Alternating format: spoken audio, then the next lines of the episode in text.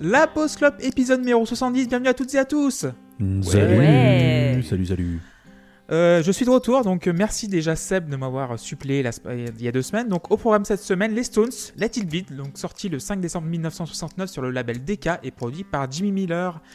Euh, du coup, qui est avec nous ce soir? Il y a Walter. Salut Walter. Bonsoir. Comment ça va? Euh, je suis fatiguée. Je pense que j'aurai faim d'ici une heure parce que là j'avais pas faim, mais euh, D'accord. du coup j'ai pas encore mangé. Voilà, Euh, ma vie est passionnante. Et euh, c'est tout.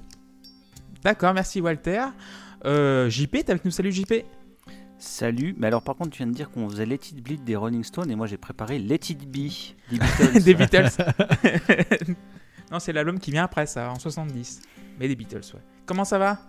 Bah écoute, ça va bien et toi? Bah ça va pas trop mal après euh, un mois un petit peu compliqué, mais tout va mieux maintenant. Merci beaucoup. Nous avons Loïs avec nous. Salut Loïs. Oui, bonsoir à toutes et à tous avec un Z.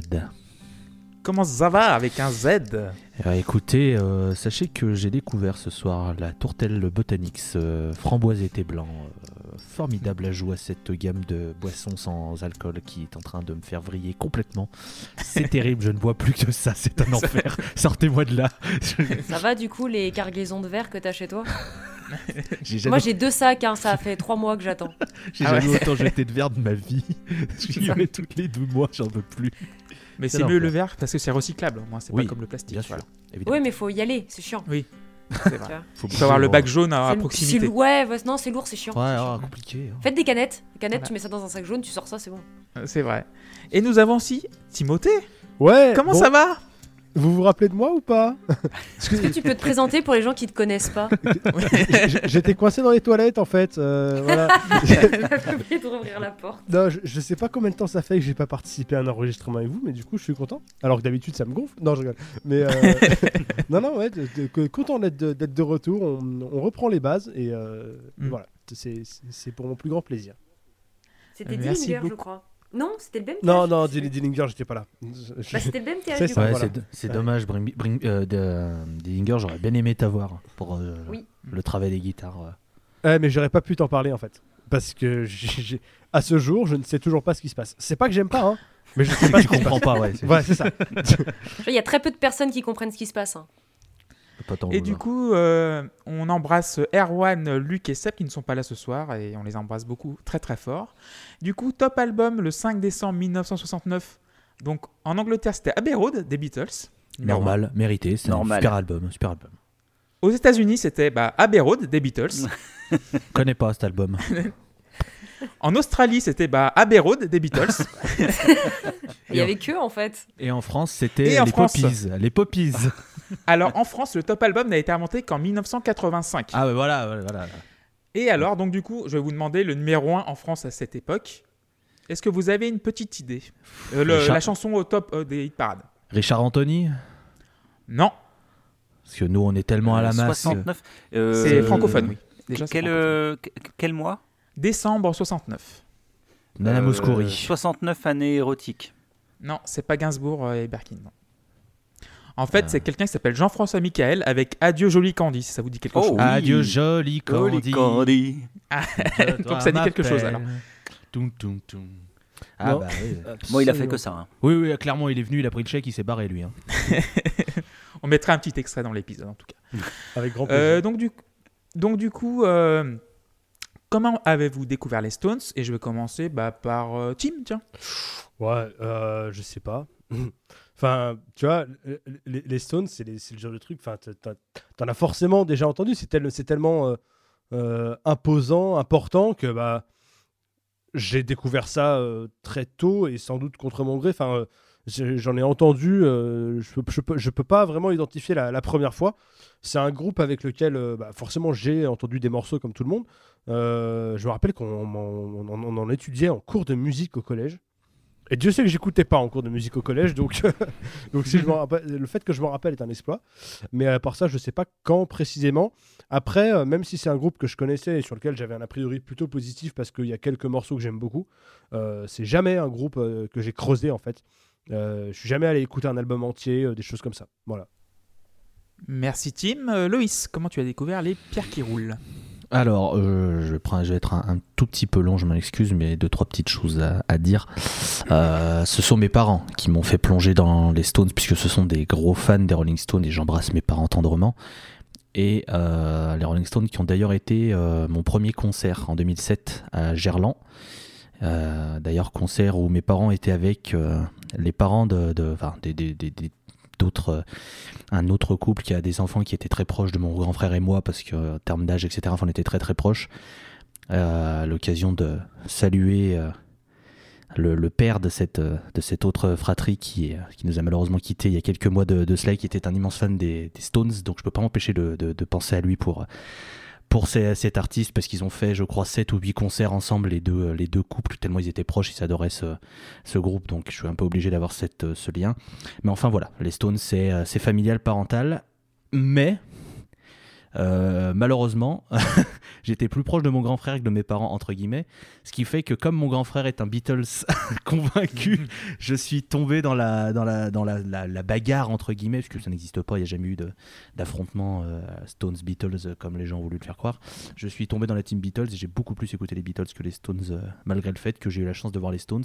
Bizarrement, pour les Beatles, c'est feignant, ils ont rien fait depuis euh, 70, c'est vraiment des branleurs. Moi, ça me, ça me, ça me débecte, voilà. Euh, merci Loïs. Euh, JP. Euh, bah, j'ai pas de souvenir exactement de quand j'ai découvert.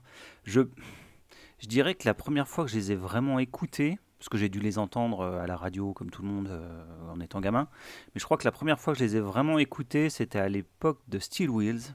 Donc, euh, 89, c'est ouais. début des années 80, oui, c'est ça, fin des années 80, début des années 90. Euh, donc euh, Steel Wheels, et puis ils avaient dû sortir un best-of en même temps, plus ou moins, euh, vu qu'ils en sortent un tous les 4 ans. Et euh, donc c'est là où je les ai vraiment écoutés, et c'est là où je me suis rendu compte que j'aimais pas. Voilà. Donc, donc j'ai quand même réécouté, j'ai quand même écouté déjà tous les albums, mais mais voilà, c'est pas un groupe que, que j'écoute beaucoup, que, enfin même que j'écoute en fait jamais. Et pareil, je suis tombé plutôt de l'autre côté, moi, je suis tombé du côté plutôt Beatles. J'avoue que. Donc voilà, donc les Stones, je connais depuis très longtemps, sans vraiment finalement connaître quoi. Merci JP. Et Walter, comment tu as découvert les Stones? Euh, je pense que c'était avec Guitar Hero, avec la chanson euh, Red, Paint in Red, pardon. Black. Et Black, euh, Black plutôt. Black. Black, pardon. Pourquoi je pense à Red? I see a red door and I want to paint it black, c'est pour ça. Voilà, c'est ça. Donc euh, voilà, c'est pour ça. Mais euh, ouais, c'était par rapport à ça avec Guitar Hero, mais euh, j'ai jamais écouté sinon parce que ça m'attire pas. Et du coup, c'est la première fois que j'écoutais un album euh, des, des, des- des Rolling Stones, j'allais dire des Beatles, pas du tout. Mais des Beatles, pareil, j'ai jamais écouté un seul album. hein, donc, Là, euh, par contre, on va se battre, mais. euh, Non, mais euh, si, j'ai dû écouter Abbey Road, mais genre euh, passivement.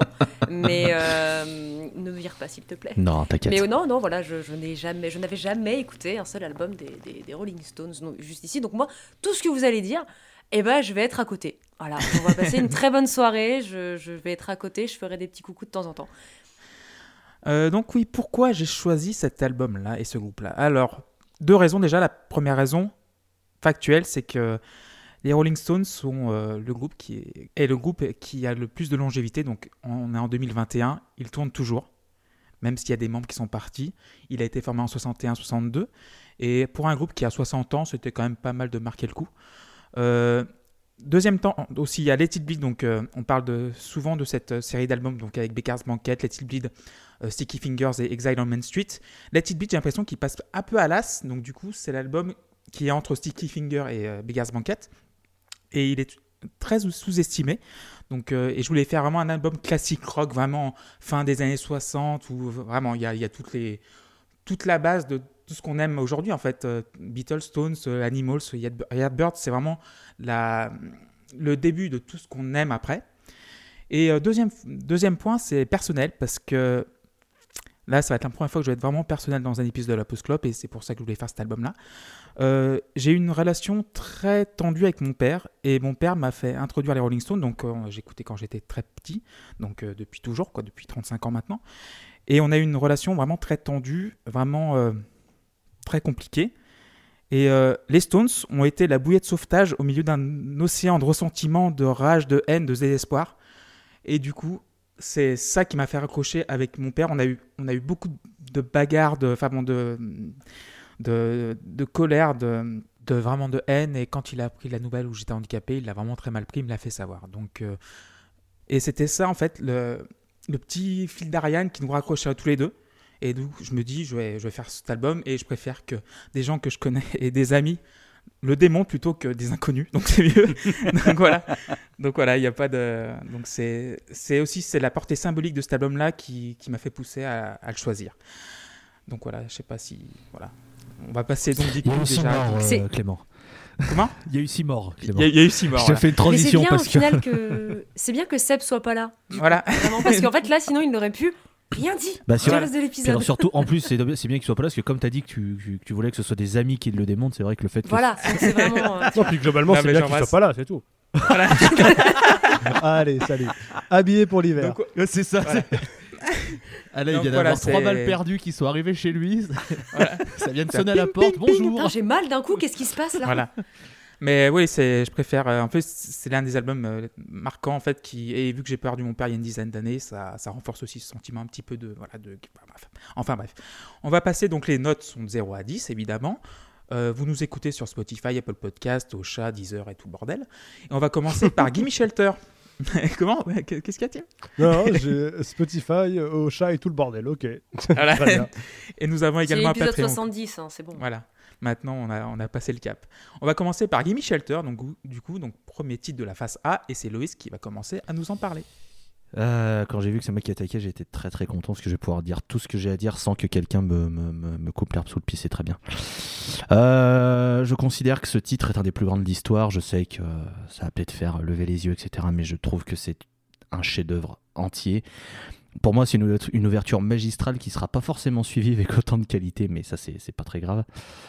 Euh, J'aimerais tous que, que vous reteniez et que les, les auditeurs auditrices reteniez un seul nom. Si vous avez un nom à retenir de cet album, c'est Madame Mary Clayton Ouais. qui chante sur ce morceau. C'est elle, la voix féminine, qui est euh, en backup derrière sur les refrains et qui a cette partie solo. Et, euh, et je la trouve mais, mais d'une puissance folle. Enfin, faut savoir donc cette dame était le deuxième choix des Rolling Stones au moment d'enregistrer ce morceau. Ils avaient prévu une première chanteuse qui n'était pas dispo. Ils l'ont appelée en pleine nuit. Elle était enceinte. Elle a débarqué en pyjama. Et elle arrive, elle claque une perf vocale qui, je trouve, mais, mais c'est top 5 de tout. Et si je devais faire un top 5, je sais même pas qu'est-ce que je mettrais en 4 autres en fait. C'est incroyable. Et en fait, ça s'arrête pas là, parce que d'accord, elle est en pyjama enceinte, machin, mais le truc, c'est que, je sais pas si vous l'avez remarqué, je pense que JP et Clem le savent, mais euh, pour ceux qui ne sauraient pas, en fait, quand elle est dans le passage solo où elle reprend le Ray Mada, en fait, à un moment, sa voix monte un peu parce qu'en fait, elle aperçoit Mick Jagger qui est en train de regarder, etc. Elle veut l'impressionner. Et en fait, elle pousse sur sa voix volontairement parce que elle voulait se dire je vais les impressionner, les blancs-becs, là, les, connards d'anglais. Là. Je vais... Mais elle le dit elle-même, hein, pas comme ça, mais, mais c'est dans ses... elle, témoigne justement de ça. C'est trouvable sur YouTube. Partie de documentaire qui, euh, où elle explique ça. Et à un moment, elle monte tellement haut, elle pousse tellement, tellement elle est impressionnée qu'en fait, on entend le craquement de sa voix sur le murder où ça fait. Elle, la voix, elle cracouille un peu. Et en fait, juste derrière ce murder, t'entends un wow, un putain, il est pas sorti, un wow, voilà, j'essaie de le refaire, qui est en fait un woo de joie de Mick Jagger lui-même qui a été gardé sur l'enregistrement. Et je trouve ça encore plus ouf parce que le mec était vraiment en mode putain, elle défonce la mer. Et, en effet, elle défonce la mer. Et, après, elle finit avec ses yeah de, de, de, chanteuse formidable qu'elle fait, que moi je ne sais pas faire parce que je n'ai jamais pris de cours de chant. Elle te pose ça, tu fais ok, pardon, je, bah, je, merci à tous. Et malheureusement, ça s'arrête pas là l'histoire, parce que vous pourrez vous dire, ah bah c'est super. Le truc, c'est qu'à cause de ces sessions d'enregistrement et du fait qu'elle est poussée vocalement et qu'elle est tant donnée, et ben malheureusement, l'enfant qu'elle portait dans son ventre ben, ne sortira jamais. Malheureusement, elle a, elle a eu complication de grossesse et l'en- le- l'enfant qu'elle portait est décédé, malheureusement. Elle est au bout, je crois, de 4 mois de, grossesse. Et, du coup, tout cet enregistrement l'a un peu poursuivi pendant un long moment. Elle l'a enregistré elle-même sur son premier album solo, ce morceau. Mais la version des Stones, elle pouvait pas l'en- l'entendre pendant un moment parce qu'elle avait toujours ce traumatisme qui suivait. Alors elle a témoigné, maintenant elle va beaucoup mieux, notamment grâce à la foi, comme énormément d'Américains qui se réfugient là-dedans. Et si ça l'a aidé, eh bien, tant mieux et c'est très très bien. Une femme qui d'ailleurs a eu un grave accident de voiture il y a quelques années, qui a dû se faire amputer des deux jambes, hein, malheureusement. Ben, bref, quelqu'un qui a subi beaucoup de choses, mais qui continue toujours d'avoir sa voix euh, incroyable. Donc, euh, donc voilà, Mary Clayton, euh, je sais qu'elle n'entendra jamais cet épisode, mais, mais je veux juste voilà, lui adresser, mais, mais, mais c'est même plus de l'amour, c'est du respect, de, de, de, de l'admiration et, et tout plein de, de, bonnes choses pour, pour, pour ce qu'elle a fait et tout ce qu'il y a autour, parce qu'on pourrait croire que je, que je note que Mary Clayton. Non, je trouve que l'instrumentation est géniale. Je trouve que ce que fait, euh, même je trouve que Jagger chante bien sur ce, sur ce titre. Ce sera pas le cas sur tous les titres, mais je trouve que sur ces titres, il est, il est bon. Je trouve que le duo marche très très bien. Et voilà, je trouve que c'est une ouverture qui est, qui, est tragique, qui est puissante, qui est belle. C'est torturé. Pour moi, c'est ça me fout les poils à chaque fois que, que, que je l'entends. Je peux l'écouter 5, 10, 15 fois en boucle, tellement ça me prend au trip et tellement j'ai envie d'hurler avec Mary Clayton. Je n'ai pas ses capacités, donc je ne le fais pas. Mais voilà, du coup, euh, je mets un 10 évidemment sur Gimme Shelter, ça n'aurait pas pu en être autrement. Merci Loïs. Euh, qui veut enchaîner euh, bah, Tim, tiens. Ouais, alors. Euh, ok. je, prends note de la, de la démonstration de la masterclass qui vient de nous être infligée par, par Monsieur Guzucan. Moi, je pense que j'ai un petit peu raté quelque chose du coup parce que parce que j'ai pas été euh, submergé comme, euh, comme lui. Après, je sais que c'est un morceau qui est très très connu et très très apprécié, donc il y a forcément une raison. Mais euh, voilà, moi j'en suis resté à. c'est un truc sympa qui s'écoute tout seul. J'aime bien tout ce qui se passe. aucun souci avec ça. Mais pour moi, ça manque un petit peu de. presque de, personnalité. Enfin, en même temps, c'est devenu. Tout, ça, c'est devenu cliché à cause d'eux et après eux. Donc faut, faut aussi se remettre ça en. du coup, c'est des choses qui sont des sonorités qui sont aujourd'hui euh, ouais, connues et peut-être que c'est un morceau que j'ai déjà trop entendu euh, inconsciemment sans. Bon, bref, ça m'a ça m'a pas non plus bouleversé. J'ai mis 7 euh, sur 10. Merci Tim. JP Ouais, déjà, en fait, déjà, ça commence. la gestion ne devait pas être prêt. Il n'avait pas posé tous les micros et du coup, du coup, on a un son tout moche en fait. C'est-à-dire que. Enfin, t'as, une voix que t'as l'impression qu'elle vient de la cave, la batterie dans la pièce d'à côté. Euh, les instruments sont pas forcément accordés en plus. Euh, donc. Euh, Ça, c'est un problème ailleurs dans le disque aussi. Hein. Ah, mais c'est terrible. Et, et en fait, je sais pas qui fait la guitare solo sur le morceau. C'est Richard C'est Keith eh ben, Richards qui fait toutes les guitares. ah, on est d'accord. Donc, et eh ben, il réussit quand même l'exploit sur sa première intervention en band de pas être dans le temps. Moi, je dis c'est bien, quoi. pour ouvrir un disque, c'est cool. Et donc, euh, donc voilà, donc euh, grille d'accords basiques qui tourne en boucle pendant 4 minutes, pas de progression dans l'arrangement. Je commence déjà à m'ennuyer au bout du premier morceau. Euh, donc oui, la performance vocale de, de, de, la noiselle est, est, très bien, mais, mais ça ne me permet pas de sauver le titre. Quoi. Enfin, je, je, je m'emmerde au bout de 4 minutes, là, je, je m'emmerde. Donc le morceau va prendre 4. Oula. Ah oui, je vais faire mon, je vais faire mon, je vais faire mon, euh, mon, mon R1 aujourd'hui au niveau des notes. Hein. ok, c'est noté. Et Walter, pour finir? Euh, Tu peux doubler la note de JP puisque moi j'ai mis 8.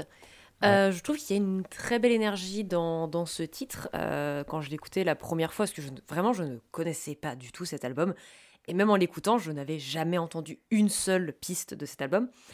Et ça m'a bien marqué. J'étais ok, il y a de l'énergie, etc. J'espère que ça va être comme ça tout l'album. Non. Mais c'est pas grave, j'accepte ce qu'on prend, il n'y a pas de problème. Euh, je suis presque triste que ce soit la première piste de l'album, en fait. Dans le sens où j'aurais bien aimé entendre ça vers la fin. Mais c'est pas grave, parce que c'est quand même une très belle ouverture. C'est très très cool. Euh, voilà, je, suis pas étonnée que ce soit une chanson qui soit très très connue parce que moi je la trouve vraiment, euh, vraiment péchue, on va dire. Après, peut-être, oui, peut-être le son est un peu plat. Moi j'ai mis ça sur le, le, compte de l'époque. Voilà, donc moi ça m'a pas, ça m'a pas dérangé. Et, et voilà sur, le son, sur, le, sur, sur le son plat et sur l'époque, euh, je, je, ne te citerai que deux exemples si jamais tu veux avoir d'autres références qui sont sorties à cette mhm. époque. Abbey Road des Beatles et Pet Sounds des Beach Boys, où tu peux te rendre compte qu'à l'époque ça pouvait faire des enregistrements monstrueux. Ah oui, oui. Non mais pour, pour, pour, pour dire que euh, l'époque n'explique pas tout, mais là, moi, moi pour, euh, pour reprendre sur le son, ça me choque pas parce que c'est les Stones et que je m'attends à avoir un son comme ça. Si j'étais arrivé avec euh, des fanfares, des tambours et des trucs comme ça, je me serais posé des questions. tu vois, je, ça me choque moins d'entendre ce, type de son sur les, sur les Stones. Néanmoins, euh, déjà à l'époque, tu pouvais faire des productions qui étaient magistrales et qui. Ah oui, voilà. non, non, non, non, c'est, c'est, c'est- je- oui, tout à fait. C'est juste par rapport au, à- au truc que j'ai. Pardon, taper mon micro. Par rapport au truc que j'ai pu entendre un peu plus, ça me choque pas parce que, après, j'ai pas une énorme connaissance aussi dans ces époques-là. Donc c'est pour ça, je suis vraiment rookie, hein, clairement. Mais je suis, euh, je suis, euh, je suis, euh, comment dire, féru d'apprendre. C'est pas un problème. Tu es rookie, mais pourtant tu voilà. rocks. Oh là là. Hey, salut à tous les amis rire et du rock, toujours. Coucou Par contre, par contre, Disney. Loïs, je suis étonné parce que dans les enregistrements de qualité de cette époque-là, t'as oublié Bob Dylan. Qui? Qui ça? Parle d'un artiste là. Putain, t'as dit un nom, c'est pas Alors. Qu'est-ce qu'on se marre. J'ai entendu un be. Euh, Gimme Shelter d'ailleurs. Bon, on va tuer le suspect dans tout de suite. Tous les titres vont prendre 10 Ah dans cet album pour moi. Donc au moins. Et bah, bonne soirée à tous, Voilà. du coup, hein, c'était la pause clope. Voilà. de la pause club. Donc du coup, en fait voilà, Gimme Shelter, en fait euh, on est en 69. Deux ans avant, il y a eu le Sergent Pepper des Beatles, comme, comme tout le monde le sait. Et à ce moment-là, il y a eu deux chemins dans le rock. Il y a eu donc euh, In a Court of the Crimson King en 69 pour les musiques dites progressives. Et il y a cet album-là. Donc c'est Music from the Big Pink de the, Band. En fait, c'était un retour aux sources du blues, de la country, du jazz, du- de la soul américaine. Et cet album-là de The Band incarne tout ça. Et les, Stones, donc du coup, vu qu'ils sont fans de blues, c'est un, c'est un groupe de reprises d'ailleurs. On compare souvent, euh, Loïs l'a dit un petit peu, les Beatles et les Stones. En fait, c'est c'est comme comparer des pommes et des oranges. quoi. Il n'y a, aucun lien. En plus, les, deux groupes s'aimaient super bien parce que Lennon était pote avec Jagger, Richards était pote aussi avec un peu Harrison, McCartney était un peu plus à l'écart, mais les, en fait, euh, même euh, Lennon McCartney ont signé le premier single des Stones. C'est sur, le- sur- clip de Hey Jude qu'il y a Oui, euh, Richards il y a, et Jagger, je crois qu'on voit Jagger aussi sur euh, A Day in a Life aussi, ils sont dessus. Donc, Donc, euh, en fait, oui. c'est tous des potes avec Clapton, avec Winwood. Enfin bon, tout, toute la. En fait, c'était un petit monde, hein, donc euh, Mhm. tout le monde se connaissait et tout le monde s'aimait bien.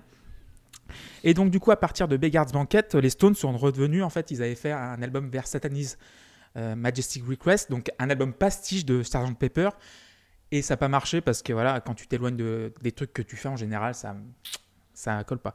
Donc ils refont, donc ils font un album qui s'appelle Beggar's Banquet, qui est un album vraiment de country blues vraiment puriste. Et euh, ça marche. Et ensuite ils font Let It Bleed. Donc Let It Bleed à l'époque aussi, t'as Brian Jones qui n'est plus là. Donc euh, Brian Jones qui a été l'influence, le fondateur des Stones, qui part parce qu'il il se drogue trop. En vrai, en, en vrai, il se drogue trop. Et euh, il est mort après. euh, Bah, deux mois, deux mois après qu'il soit viré. Pardon. Voilà, c'est Bah, ça. Désolé, si j'avais su. Ouais, c'est ça. Belle époque hein, pour la drogue Voilà. dans les groupes de rock. Bah, il Ah, fait- mais c'est il ça, est dans, hein, il est dans le club, euh, Brian Jones. Ouais, il est dans le club. Il est dans le club. Dans hein. le club. Mm. Et il n'a pas supporté que Jagger Richards euh, signe tous les tubes en fait, euh, parce que la paire, on parle de Lennon McCartney, mais Jagger Richards, c'est quand même Satisfaction, The Last Time. euh, Enfin bon, il y a beaucoup trop de titres, euh, Ruby, Tu- Ruby Tuesday aussi. Enfin bon, il savait écrire des chansons. Et là, euh, Gimme Shelter, c'est c'est un coup, un, un coup de, de maître d'entrée. Euh, Keith Richards, les guitares, il est tout seul sur le disque. hein. C'est lui qui s'occupe de toutes les guitares. Il est sensationnel. Les arrangements sont top. Euh, tu as parlé de Mary Clayton, euh, aussi, elle est extraordinaire. euh. Et d'ailleurs, euh, par rapport aux Beatles, les Stones se sont un peu mouillés niveau actualité. Parce que là, ça parle de la, guerre du Vietnam. Les Beatles, qui sont plutôt gentils, d'ailleurs, les Stones sont les mauvais garçons Bah, du c'est en ça, Et, euh, ça qu'ils sont, qu'ils voilà. ont été opposés. C'est que les Beatles avaient Voilà. le, le- le côté euh, euh, good gentil, guys voilà. et, et les Stones Voilà. avaient le côté bad guys, alors qu'au final, les deux se droguaient. hein. Et c'était les deux, Voilà. les deux étaient. Voilà. Mais, mais oui, c'est en Donc- ça qu'ils ont été opposés. Il y a eu déjà aussi Street Fighting Man euh, sur l'album précédent. Et là, tu as Gimme Shelter qui est vraiment un hymne de la guerre du Vietnam et qui est sale, qui est crade. Et euh, la production est crade parce que. Et même elle est stonesienne parce que tu vois, c'est Jimmy Miller qui produit ça. Et Jimmy Miller, il a produit les albums de Traffic avant, donc le groupe de Steve Winwood, qui est euh, vraiment un groupe de. Ce qui va euh, marquer le rock dans les années après. Donc euh, une production vraiment roots. Et c'est ça qui donne le charme aussi au disque. Bah, et aussi, ce que j'aime aussi, le, le groove de, Charlie Watts à la batterie, le regretté Charlie Watts, qui est un batteur super sous-estimé aussi, qui son groove est un peu flottant, il est légèrement en retard, mais pas trop en fait, il garde tout ensemble. Et avec euh, Bill Wyman, euh, ça crée un produit qui est sensationnel, donc du coup 10 sur 10 pour Gimme Shelter. On va passer à Love in Vain, deuxième titre, et qui va commencer à nous en parler, ça va être JP. Ouais, bah ça commence pas mal avec cette petite guitare acoustique là. Euh, même si je questionne en fait encore euh, le, mix parce que je trouve qu'elle a un son un peu bizarre et surtout je comprends pas le hard pan complet de la guitare complètement à gauche. Mais, euh, mais voilà, donc ça commence plutôt pas mal, mais, oh, mais au final on se tape un espèce de blues chiant avec Jagger qui chante comme un mec bourré, donc c'est juste insupportable. Euh, et puis alors le pompon bien sûr c'est le solo tout moche au milieu. Euh, je, le trouve le, ouais, je le trouve absolument ridicule. Euh, euh, et puis bon, moi, je m'étais dit, tiens, un solo, ah, ça va être la fin du morceau, mais non, il était juste à la moitié, il y avait encore deux minutes derrière. Donc c'est le deuxième titre, j'ai déjà envie de me suicider et le morceau prend trois. Merci JJP. Euh, Walter. Bah, euh, du coup, euh, ça, ça parlait d'un mec bourré, mais moi j'ai l'impression d'être dans un petit bar un peu miteux au fin fond d'une ville paumée des États-Unis. J'ai une bière tiède dans la main, il y a le gérant qui nettoie un peu son comptoir en même temps que le mec qui joue derrière. Il y a des mecs bourrés derrière qui jouent aux cartes. Enfin bref, il y a une ambiance un peu crado comme ça, je trouve, de fin de soirée, vraiment dans une ville où tout le monde se retrouve dans ce bar parce que tout le monde se fait chier en fait. Et je, enfin, je sais pas, il y a, un- il y a un- il y a une- un côté balade un peu mélancolique, moi, que, que, que j'aime bien. Donc j'ai pas, euh, voilà, j'ai pas du tout détesté, au contraire, je, je me suis laissé un petit peu, euh, un petit peu emporter, donc moi j'ai mis un 6. Donc tu doubles encore la note de JP On passe de 4 à 8, de 3 à 6. Et Kim, vas-y, je t'en prie. Oui, bah alors, euh, du coup, morceau sur lequel j'ai quelques repères quand même. Là, je suis quand même plus ou moins euh, à la maison. On est sur du blues plus classique, tu, tu meurs. Alors, forcément, je vais pas vous dire que j'aime pas, hein, mais euh, c'est même tout l'inverse. hein. J'aime bien, c'est bien interprété de, bout en bout, mais en fait, là encore, euh, pour moi, et en fait, surtout sur un blues comme ça, je trouve que ça manque encore un petit peu de caractère. Je. Il y, a, un parallèle à faire avec un album qu'on a déjà fait euh, il n'y a, pas si longtemps que ça, et j'y reviendrai dans le titre suivant. Mais, euh, mais voilà, je pense que si tu veux euh, amener, aller sur le terrain du blues classique comme ça, pour, euh, pour apporter quelque chose, tu es obligé de mettre un petit peu plus de, de, de, de- de quoi que ce soit. Mais- Oui, c'est ça, de, de- personnalité en fait, de, de caractère, c'est le mot qui, qui me venait à l'esprit. Donc, donc voilà, c'est ce qui fait que je décolle pas au plafond. Com- comprenez bien que je suis pas en train de dire que j'aime pas, c'est juste voilà, c'est ça qui manque pour que la note aille plus haut. Mais euh, comme le morceau précédent, en fait, euh, même verdict, ça va prendre 7. Loïs, Love in Vain? Eh ben, la redescente. Euh, Après l'épique et le grandiose, l'intimiste et le mais. Euh, c'est une balade blues portée par la voix qui est pas son avantage de Michel Jaget, je trouve. Euh, ça m'a bien, bien dérangé, euh, surtout sur le moment où il chante Love in Vain. Je trouve qu'il est vraiment à son apogée du raté. Je j'aime vraiment pas. Love in Vain Ah, pas ma cam. Mais après, je suis sûr que Clément G du podcast Le Blues de dimanche soir trouvera son bonheur dans ce titre. Euh, du coup, j'ai mis 3. Donc 10, Love in Vain, euh, euh, qui est une reprise de Robert Johnson, donc euh, le, le bluesman ultime. Euh, J'ai découvert euh, cette chanson via le film et l'album Stripped, donc euh, le live des Stones sorti en 95, il- où il reprenait des titres blues un petit peu dans un, cadre intimiste, donc soit en concert dans des petites salles, soit des sessions studio au Japon. Et j'ai découvert Love in Vain donc sur cette version de Stripped. La version de Let It Bleed m'a laissé un petit peu froid au début. Mais en fait, comme tu disais, euh, Tim, ça manque de personnalité parce qu'en fait, les Stones sont un groupe de blues, euh, un, un groupe de reprises de blues. Et euh, Keith Richards dit souvent que, en fait, lui, c'est, en fait, il est tellement, comment dire, euh, Ah, modeste, qui en admiratif, fait, qui ouais. veut juste, admiratif, qui veut pas en fait, il veut juste arriver à leur cheville parce qu'il il- il aime tellement, même Mick Jagger et tout, Wyman et, et Watts aiment tellement les, les bluesman de cette époque-là, donc Jimmy Reed, Muddy Waters, Howlin' Wolf, qui, qui sont limite un peu trop respectueux là-dessus. Donc du coup, Mm. c'est peut-être pour ça qu'il manque un chouille de personnalité. Mais oui, mais et d'ailleurs la mandoline jouée par Ray Cooder et Ray Cooder, c'est euh, c'est quand même une bonne pointure au niveau blues aussi, donc un guitariste, euh, un musicien de musicien comme on appelle ça. Et euh, son intervention à la mandoline est vraiment très chouette. Et il y a une... donc si vous pouvez écouter, là il y a une version. Non, mais j'aime beaucoup Ray Cooder, hein, Mm. mais je trouve, le, Oui. je trouve le, la- le passage en mandoline très moche. Et, euh, et si vous voulez écouter une, nouvelle, une autre version, il y a Clapton, qui- enfin Love in Vain, les reprises de Johnson, ça a été repris par tout le monde. hein, donc euh, je pense que vous trouvez votre compte euh, un petit peu partout. Donc euh, pour moi, ce sera 10 quand même, parce que la version des Stones, c'est quand même. Elle est authentique. Et elle- en fait, ça- vu que c'est un hommage euh, pr- presque respectueux, je trouve ça vraiment touchant de, de leur part. Tu te, On va passer à tu te souviens sur oui. quel disque de Clapton elle est là? Bah, C'est sur le disque de Elle reprise sur, de euh, Johnson les- qu'il a fait. Oui, de, ouais, Session for euh, Robert G. Ok, très bien. Voilà. J'irai un Elle est T'as une version aussi sur YouTube euh, qui, qui Ok. est trouvable facilement. D'ailleurs, la version aussi de Script aussi, elle est sur YouTube. Ça. On va passer à Country Honk, donc euh, la version country de Honky Tonk Woman. et qui va commencer du coup bah, euh, Walter. Tiens. Je suis désolée, mais moi j'ai vu Honk. Oui. J'ai rigolé dans mon coin. Ouais. j'ai- Honk, honk, voilà, c'est ça. c'est Genre vraiment, c'est. Honk, euh, c'est- voilà. Ouais, C'est tout. c'est- Euh, et sinon, la musique, bah écoute, je suis sortie du bar, on est venu me chercher en déca. euh, petite décapotable là, et puis là on chante dans la bagnole. Euh, donc euh, c'est sympathique, il y a une bonne ambiance, tout le monde est bourré, sauf le conducteur. Euh, donc euh, je, je- je- vraiment, je n'ai pas grand chose à dire parce que ça m'a pas marqué plus que ça. Mais j'ai pas passé un mauvais moment en fait en l'écoutant. Je... Elle est quand même sympathique. Enfin, moi, il y a un petit truc, je, je trouve ça sympa en fait, je trouve ça sympathique. Donc ça reprend 6. Un nouveau 6 pour Walter. Été Euh, gentille, Loïs. vraiment. Ouais. je- Oui, mais c'est nickel, 8, 6, 6, on est pas mal. Euh, Loïs. Moi, je me demande. Moi, je me demande. oui, alors. Honk Voilà. Bien sûr, parce que le, le honk me fait toujours rire aussi. Non, moi, je, je, je suis, je, suis dépité, je suis dépité du fait qu'ils aient enregistré une version country de ce titre. Alors qu'on quitte Woman, putain, mais quel morceau incroyable. Mais. mais Ouais. Enfin, je, je, je sais pas, c'est comme, si- c'est comme si.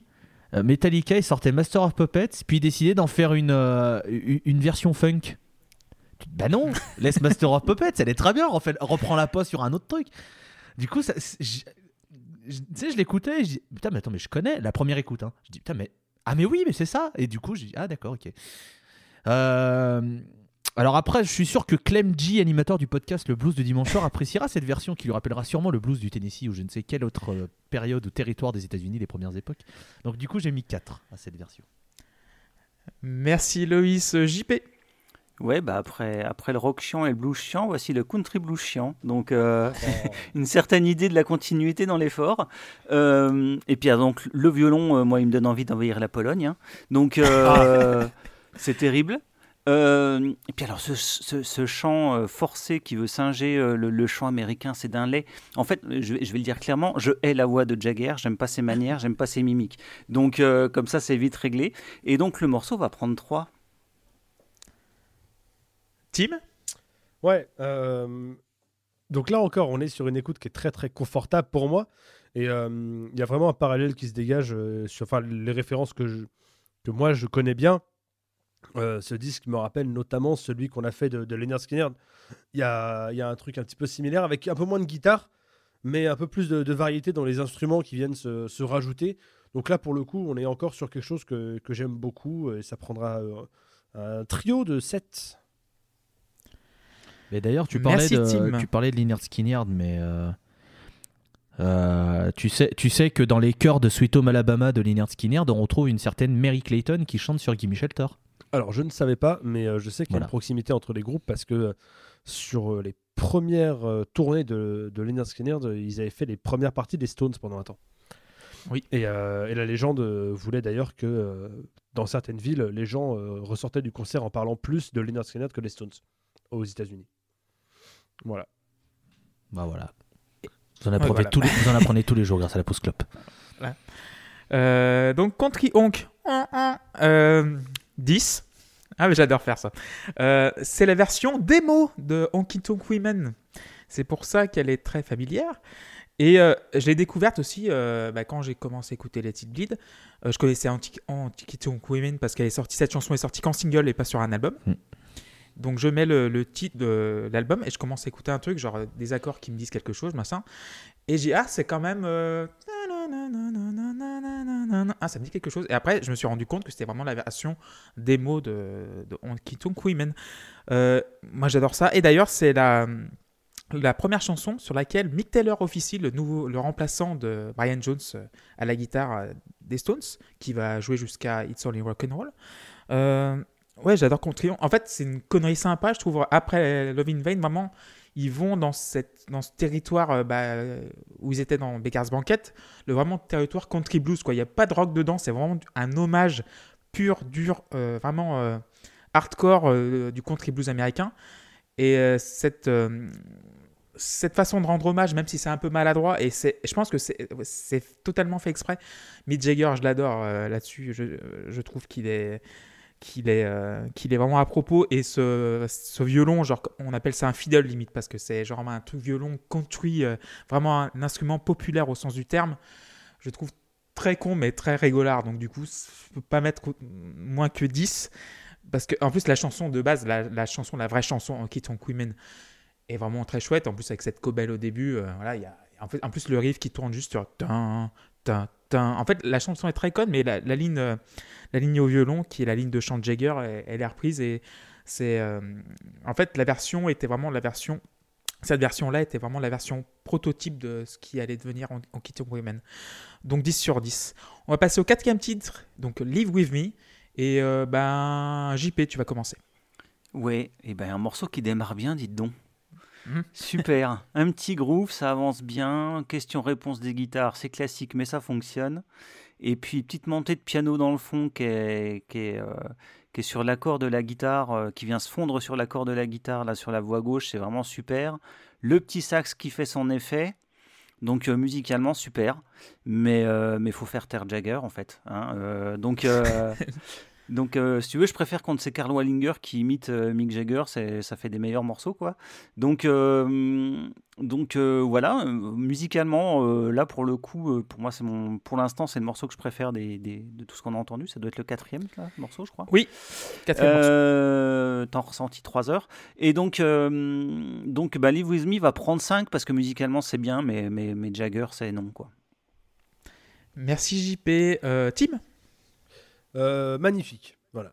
Euh, pour le coup, par rapport au morceau d'avant, euh, j'ai ce qu'il me faut. La, la, fantaisie, le supplément d'âme apporté par le saxophone. Je sais que Monsieur Guzukian, ici présent, partage ma passion pour, pour cet instrument. Et en plus, là, le, le, solo, il est, il, est, il est incroyable. Enfin, voilà, là, pour le coup, j'ai le petit plus qui me manquait pour faire un peu grimper la note et pour en faire un, un excellent morceau. Là, pour le coup, j'ai tout ce qu'il me faut. Et euh, le morceau prendra donc un très beau 9 sur 10.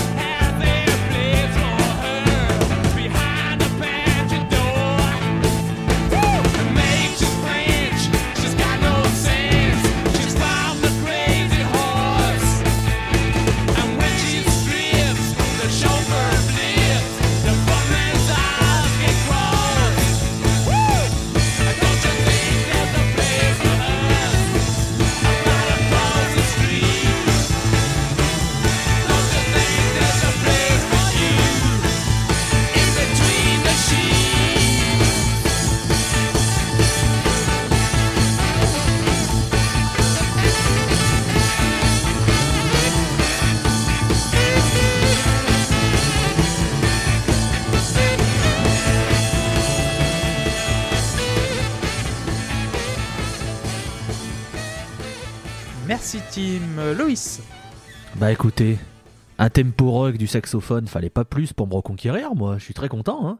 C'est très très bien, c'est classique, ça va d'un point A à un point B. euh, le- la voix de Jagger marche définitivement mieux sur un tempo rock que sur un vieux blues ou sur de la country. hein. Clairement, ça lui va, ça lui colle, mais mais mais, mais si mieux. Non, moi j'aime bien. 7 J'hésite à mettre 8, mais bon, on va rester. so- soyons sympas, restons sur 7. mais voilà, euh, non, mais comme l'a dit Tim, ce petit sax là. hmm. Ah, Ah. Bobby Keys. Ah ouais, non, ça fait Ouais. toujours plaisir. Walter. Mais il y a du rock. C'est bien le rock. Moi, j'aime beaucoup. Faut qu'ils en fassent plus, dis donc. Donc, euh, bon, j'ai toujours un peu l'impression d'être dans un bar, mais un peu moins miteux. Donc, ça, c'est cool. Puis, oui, enfin, voilà, le... je suis assez d'accord avec ce que Loïs a dit au final. Euh, encore une fois, très peu de choses à dire, mais moi, je vais mettre juste 6. Merci Walter, moi ce sera 10 évidemment. Euh, donc euh, la base de Wyman, euh, le bassiste euh, immobile, c'est, je pense que c'est le premier avec euh, Ed Whistle, à- donc le Baptiste Desgout, à être le pot de fleurs. Donc du coup, il fait rien, mais enfin, sur scène, Ouais, alors, il, alors, il a attendez, attendez, charisme attendez, zéro. attends, attends, attends, Attends, non, non, mais non, genre mais- sur, euh, oui. Non, non, non, parce que là, là, là, ça vient comparer le, le bassiste des Stones à John Entwistle. Euh, les lignes de basse de John Entwistle, c'est quand même autre oui, chose, oui, c'est quand ça même autre chose, s'il te plaît. Mais genre sur le sur, sur le charisme, Ah, sur le- ça- la présence scénique, c'est voilà, c'est en fait c'est ça. D'accord. C'est Voilà. le mec qui bouge Ah, pas. Ah, voilà. Voilà, il bouge pas, Il c'est le pot de la fleurs grue. quoi. Donc Là, du il coup- le dépose. Voilà, c'est ça. Ils viennent le Et voilà, chercher. tu mets clac. voilà. Il bouge pas, mais il te met une ligne de basse des enfers. Euh, D'ailleurs, la basse qui n'est pas jouée par Bill Wyman, qui est jouée par Keith Richards. Oui, il a fait beaucoup de choses Et je ouais, parce disais, que- sur cet album. euh. Ouais, ouais. Sur cet album, en fait, vu que Brian Jones a lâché les amarres, euh, Keith Richards, il s'est retrouvé à faire un petit peu de basse et tout. Donc, du coup, euh, Keith Richards, super bassiste. Donc, du coup, euh, sur les versions live après, Wyman va quand même reprendre le flambeau assez, assez brillamment. Euh, L'arrangement de piano, Léon Russell. Donc, Léon Russell, pour vous donner une idée, sans lui, Elton John n'existerait pas. Donc, c'est l'un des, des grandes inspirations de- d'Elton John. Euh, le sax de Bobby Keys, évidemment. Euh, Mick Taylor et Keith Richards qui commencent à s'échanger des ligues de guitare. Là, les guitares, elles sont partout, c'est infernal.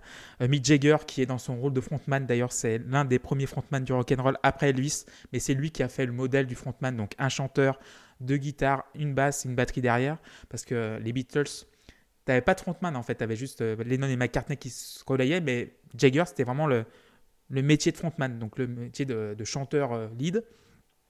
Mais ce, ce morceau-là est, est vraiment très chouette. Euh, en plus, ça limite un groupe soul, hard rock, euh, vraiment du, avec ce saxophone qui, qui donne une ambiance un petit peu Muscle Shoals, donc euh, le, cette influence Alabama, sud des États-Unis qui, qui donc très boogie rock qui me, qui me plaît vraiment. Donc du coup 10 sur 10 euh, pour Live With Me. Et on va passer à Let It Bleed, le dernier... Juste, juste un petit point. Euh, tu parlais de, de Elton John et Leon Russell. Je conseille l'album Ouais. The Union, Union, Ouais. hein, qui est sorti en 2010 qu'ils ont fait ensemble. Ouais, il est très très bien, très très chouette. Euh, D'ailleurs, euh, Elton John rend souvent hommage à Leon Russell euh, en- sur scène et dans, dans ses albums après, voilà, ça. Donc du coup, on va passer à Let It Bleed, le dernier morceau de la face A. Et euh, Walter, tu veux commencer? C'est bien, au moins tu commences avec moi, ça, ça, ça va aller vite. Euh, je remarque maintenant, bah c'est bien, on est au cinquième titre, que quand même l'album il est bien homogène. Hein, Hein, voilà, c'est c'est Jean-Michel, euh, Jean-Michel relève des trucs qui sont logiques. Euh, c'est cool, hein, c'est très très cool. J'en mangerai pas tous les jours, mais c'est quand même très très cool. C'est vraiment le petit plat de pâte au beurre, tu sais, les coquillettes au beurre avec du jambon. Bon, au bout d'un moment, t'en as un peu marre, mais quand, quand c'est là, t'es quand même content, quoi. C'est- Ça va, ça passe bien. Mais euh, ça, ça pianote un peu, j'aime bien. Il y a des petits, petits pianos euh, vers la fin, là, les petits solides guitares, etc. Je, je suis OK avec le truc, ça me va. Je vais mettre un, un 7. Je- J'ai préféré Let It Bleed, du coup, à la chanson d'avant. Donc, euh, un petit 7 sur 10. Ça marche. Euh, Tim? Ouais, alors euh, Let It Bleed, moi, elle m'a un peu moins marqué. Euh, en plus, elle a eu le désavantage euh, d'avoir été utilisée pour une pub spammée sur Internet il y a quelques temps. Je me souviens plus laquelle, mais si vous l'avez, euh, bon voilà. Après, c'est le ouais. problème de tous les morceaux des Stones, hein, c'est qu'ils ont tous été utilisés pour faire un truc ou un autre. Mais là, celle-ci, le, le- le- le dernier refrain, je crois, j'ai souvenir de l'avoir entendu il y a quelques mois, mais genre, tu sais, c'est le genre de pub que tu entendais tous les jours. D'ailleurs, je sais pas si vous avez su, mais LG, ils ont sorti des écouteurs sans fil. Hein je sais pas si vous êtes au courant. Oui, oui, oui. Vu qu'on a vu euh, à peu près euh, 30 pubs par jour pour ça, euh, bon voilà. C'est le dernier exemple en date, hein, mais je comprendrai jamais ce, ce marketing qui, euh, consiste à vraiment le, faire du gavage. Mais donc voilà, euh, ça, ça m'a un petit peu gâché le morceau. Euh, en gros, globalement, le, le morceau m'a un peu moins marqué que les précédents. Il y a toujours rien de désagréable, mais il est un peu long quand même et euh, moins marquant. La slide. Non, non, non, non. Il est pas un peu long. Ok, d'accord. Ouais. Euh, euh, ça fait bizarre euh, de- de- de- d'être un petit peu gentil pour une fois. C'est parce que je suis pas, c'est parce que je suis pas venu depuis longtemps, je pense. J'ai- perdu le rythme et je m'en excuse. Euh, je, mais je mettais quand même que la, la slide guitare avait euh, sauvé pas mal de choses dans mon écoute et euh, le morceau prend donc un 6. Mais euh, un 6 un petit peu généreux, on va pas se mentir. Ok. Euh, un 5,5, on va dire, c'est ça? Ouais, c'est plus 5,5. Ouais. Ok. Euh, JP. Ouais, non, mais euh, non, quand tu dis que c'est un peu long, non, c'est- c'est c'est 15 fois trop long. C'est-à-dire que la, la chanson, elle est épuisée au bout d'une minute 30 et elle dure 5 minutes 30. Donc c'est un petit peu un souci. Et puis alors la slide, toi, elle t'a sauvé, mais moi, elle me casse les couilles, quoi. Il répète 50 fois la même ligne à la guitare, quoi. Donc c'est... euh, Enfin, pff, enfin bon. Voilà, donc on est dans une espèce de copie wish et chiante de musique ricaine. Euh, je comprends pas ce que fout l'ingé son sur ce disque. Euh, la panoramique, je, je comprends rien. Genre la batterie complètement à gauche, bon, d'accord, pourquoi pas. Ça donne un petit côté Beatles, mais ça sauve pas la chanson. Donc, euh, donc voilà, je me, je, je m'emmerde au bout de deux minutes. Euh, donc euh, voilà, donc le morceau va prendre 4. Merci. Je rappelle que l'ingénieur du sol, c'est Glyn Jones. Donc, qui a fait les, les albums des Who, des Stones, des Beatles. D'ailleurs, dans, dans le dernier documentaire Get Back, tu le vois assez souvent. Qui est sorti, qui est très très bien d'ailleurs. Donc, du coup, 4 pour JP. Euh, Loïs? Bonjour, je suis Nicolas Sarkozy et j'aurai le plaisir de vous lire mon livre Le temps des tempêtes sur Audible. Sur Audible. Non, parce que comme Tim a parlé de pubs matraquées sur, euh, sur divers euh, sites, etc., j'ai pas pu m'empêcher de, de- de- de parler de cette petite pub qui n'a pas été diffusée beaucoup sur les vidéos YouTube pendant un moment. D'ailleurs, YouTube a arrêté avec Ed Sheeran, j'en peux plus. Je moment, me permets, hein, mais là, je- j'en peux plus d'Ed Sheeran, je vais, je vais le tuer. Euh, Ah vraiment. bon? Ah bon? C'est bon, j'arrête, c'est bon, vas-y. Euh, bah, du coup, c'est une magnifique intro qui me fait penser à Brown Sugar d'un groupe qui s'appelle les Rolling Stones. Je sais pas si vous connaissez. Bon, c'est un peu, un peu con. Euh, je vais pas parler des paroles de ce titre parce que. Oui, c'est Oh là là c'est compliqué. C'est compliqué. Alors, je sais, c'est compliqué. Voilà. Je sais que de base, les, les paroles des Rolling Stones, on n'est pas non plus. Mais alors là, celle-là, c'est quand même le fond du J'allais y tonnerre. venir. Ah oui, Euh, oui, Lyriquement, Ah. on n'est pas non plus sur un disque. euh, Non. si Ah non, Ouais. non. On a- Mais alors, euh, celle-là, celle-là, J'ai même pas essayé de savoir. Tu peux trouver quelqu'un qui crème en toi, excuse-moi, mais alors celle-là. celle- celle- celle- celle- Celle-là, j'ai pas pu. hein. Tu sais, les premières écoutes, j'étais plus sur le, le côté musique, etc. Et puis à un moment, je dis, bah faire, il dit quoi euh, Lean on me. Tu sais, tu te dis au début, ouais, toujours quelqu'un, dream on me, oh, ça, ça va, machin, cream on. Hein Et tu sais, j'étais pas sûr d'avoir compris cream on me. Quoi? Et j'ai Ouais, lu les paroles, si, et si, si. oui, c'est ça, d'accord. Mais bon, je, je, je juge pas. Hein. Tu sais que le pire, c'est que, c'est que moi, j'ai- moi, j'ai préféré rester dans l'innocence et me dire non, mais ça se trouve, ça veut dire un truc que je connais pas. ça se trouve, c'est parle de pâtisserie. Voilà, c'est du lait concentré. Voilà, c'est c'est- C'est Il du veut, il, veut, fourrer les choux, c'est tout, voilà. C'est dégueulasse. C'est. C'est. Après, grand bien lui fasse. hein. Mais alors. euh, Un grand bien lui a fait. Voilà, du coup, après, bon, bah voilà, c'est euh, c'est du Rolling Stones qui est classique. Je suis sûr que CG, animateur de l'excellent podcast Le Blues de Dimanche Soir, trouvera d'immenses qualités à ce titre. Euh, du coup, moi, je lui ai mis 4.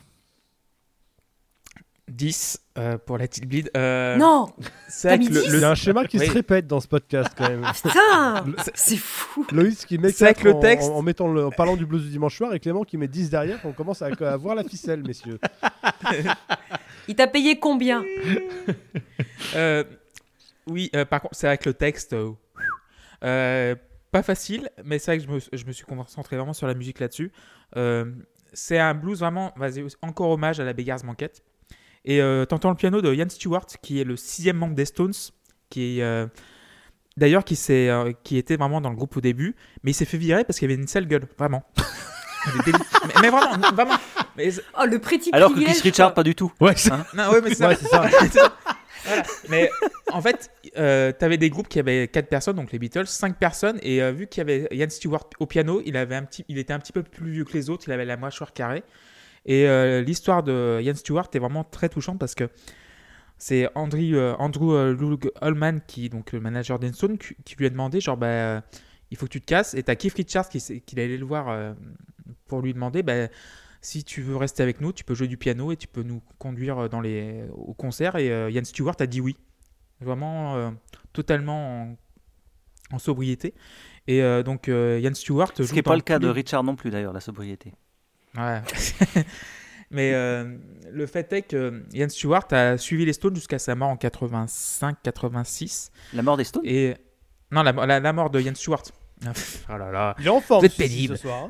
Voilà. Mais euh, en fait, ce qui est bien, c'est que tu sens qu'il y a toujours euh, ce sens de, l'hommage, de la famille dans les Stones, qui est, vraiment une famille. Et sur Let It Beat, c'est vrai que tu entends les guitares qui sont un petit peu bordéliques.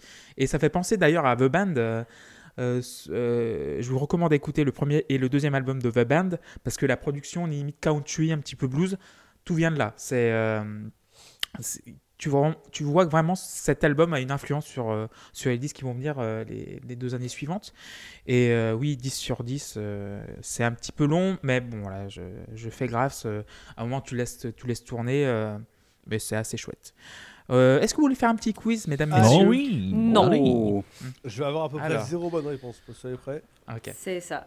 Alors, première question. Oui. Pourquoi Mick Jagger s'est-il fait casser la gueule par Charlie Watts au début des années 80 S'il avait couché avec sa meuf. Non. euh, Non. c'est- Putain, je l'ai lu il y a pas longtemps en plus.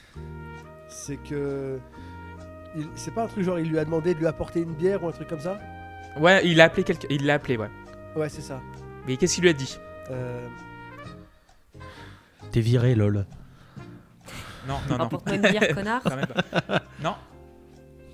Non, il, il Alors, du coup, il a je dit veux- t'es mon batteur, tu fais ce que je te dis, un truc comme ça. Voilà, Ah, c'est ça. C'est ça, c'est ça. Bien Oh, vu. j'ai j'ai une Voilà, bonne c'est réponse. Oh la Exactement prétention du type, je l'aurais cassé la gueule aussi. Voilà. En fait, euh, c'est Jagger éméché à Amsterdam qui a appelé en pleine nuit Charlie Watts en lui disant Où est mon batteur? Donc, tu, Watts, euh, tu sens que c'est- le gars, c'est vraiment le British, le flegme euh, total. Donc, il, il s'est douché. Il a mis un costume trois pièces. Il a mis des chaussures cirées. Il a débarqué dans la chambre de Jagger. Il a dit Je suis pas ton batteur, je suis, tu es mon chanteur et je te casse la gueule. Et il lui a foutu un coup de poing dans la gueule. et euh, Jagger est tombé sur, le plat, euh, sur euh, une assiette à saumon. Donc, du coup, il a renversé. Voilà, quoi. Et t'avais Oh la Keith Richards. précision quoi.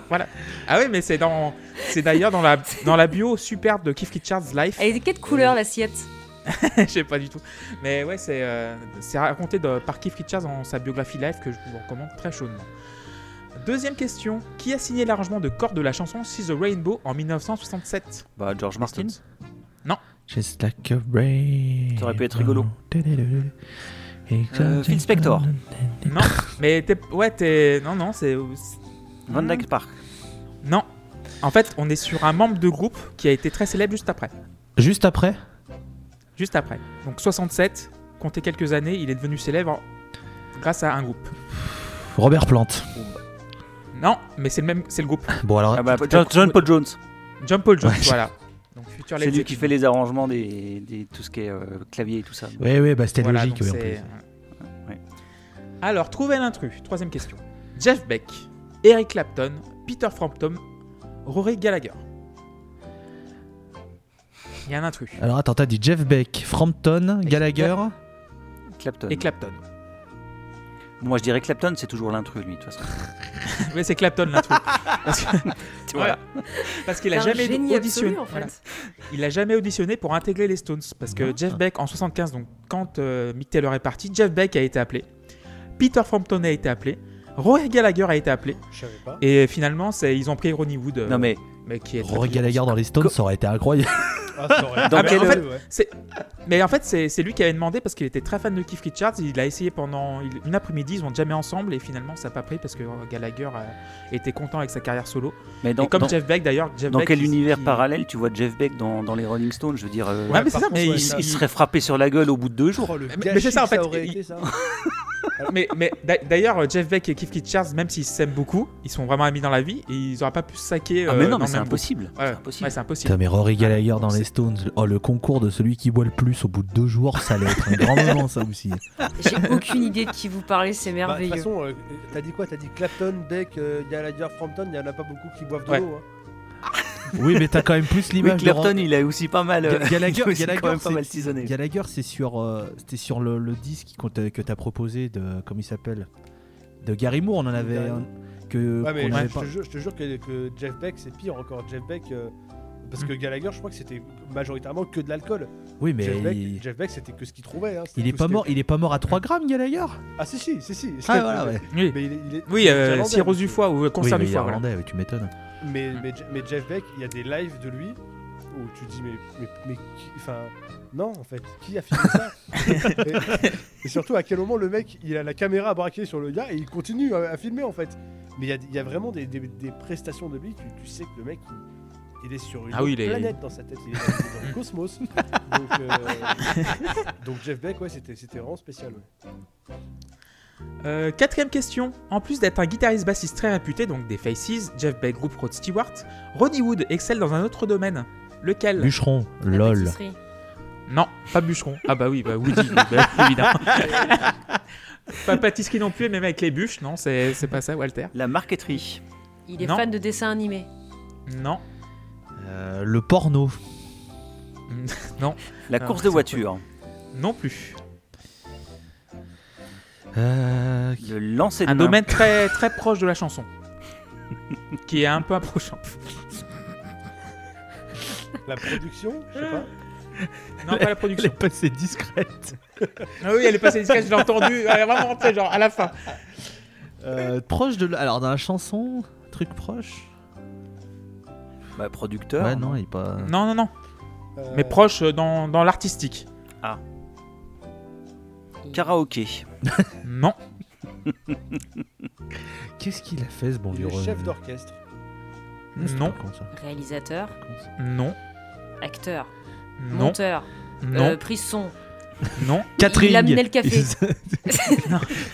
Il est quand vous catcheur. achetez, C'est c'est quand de vous l'art. achetez un album, qu'est-ce que vous regardez en Ah, c'est premier le plastique Ah. autour du CD. Waouh. Non, Il fait, la- il fait des pochettes. dis- graphiste. presque. Ah, le C'est- ça- design. Oui, euh, Pas graphiste. Maquettiste. presque. Graphiste. oui. Comment Graphiste, Graphiste, non, maquettiste. presque. On y est presque. C'est long. Merde, ouais, putain. T'es La chiant, peinture. Clément. Voilà, la peinture. voilà, c'est- Peintre. La peinture. il est peintre. Donc je vous invite à aller sur ronniewoo.com pour admirer ses œuvres et franchement c'est très chouette. Et d'ailleurs euh, il fait des lithographies des setlists des concerts des Stones et qu'il les, il les vend en fait 90 euros pièce. Euh, c'est un peu cher, mais euh, J'aime beaucoup. C'est un peu cher. Oui. 90 balles pour avoir une liste de morceaux, c'est Et cher. par, ouais. contre, par contre, quand vous voyez sur les. euh, il fait des lithographies de, euh, des Stones, et par contre, c'est 900 euros pièce, par contre.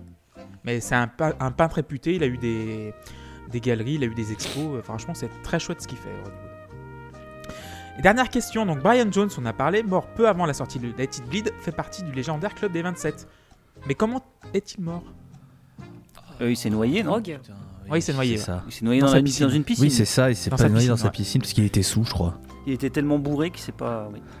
Voilà, en fait. euh, C'est bien parce que le club des 27, ils sont, ils sont pr- principalement presque tous morts d'une façon vraiment très classe. hein. C'est toujours. euh, Oui. Voilà, c'est ça, ouais. soit noyés, soit noyés dans leur. euh, Dans leur- Dans leur vomi général. aussi, c'est pas mal, ouais. Donc vous nous écoutez sur Spotify, Deezer, Apple Podcast, Ocha. Nous avons également Patreon, lapostclub.fr, on a Instagram et tout. Et euh, on embrasse euh, Erwan, Luc et Seb. On va passer à la deuxième phase. Et c'est Midnight Rambler, donc on va faire. Et qui veut commencer? Donc euh, euh, qui lève le doigt? Oh là, euh, Bah Loïs, tiens, je t'en prie. Allez.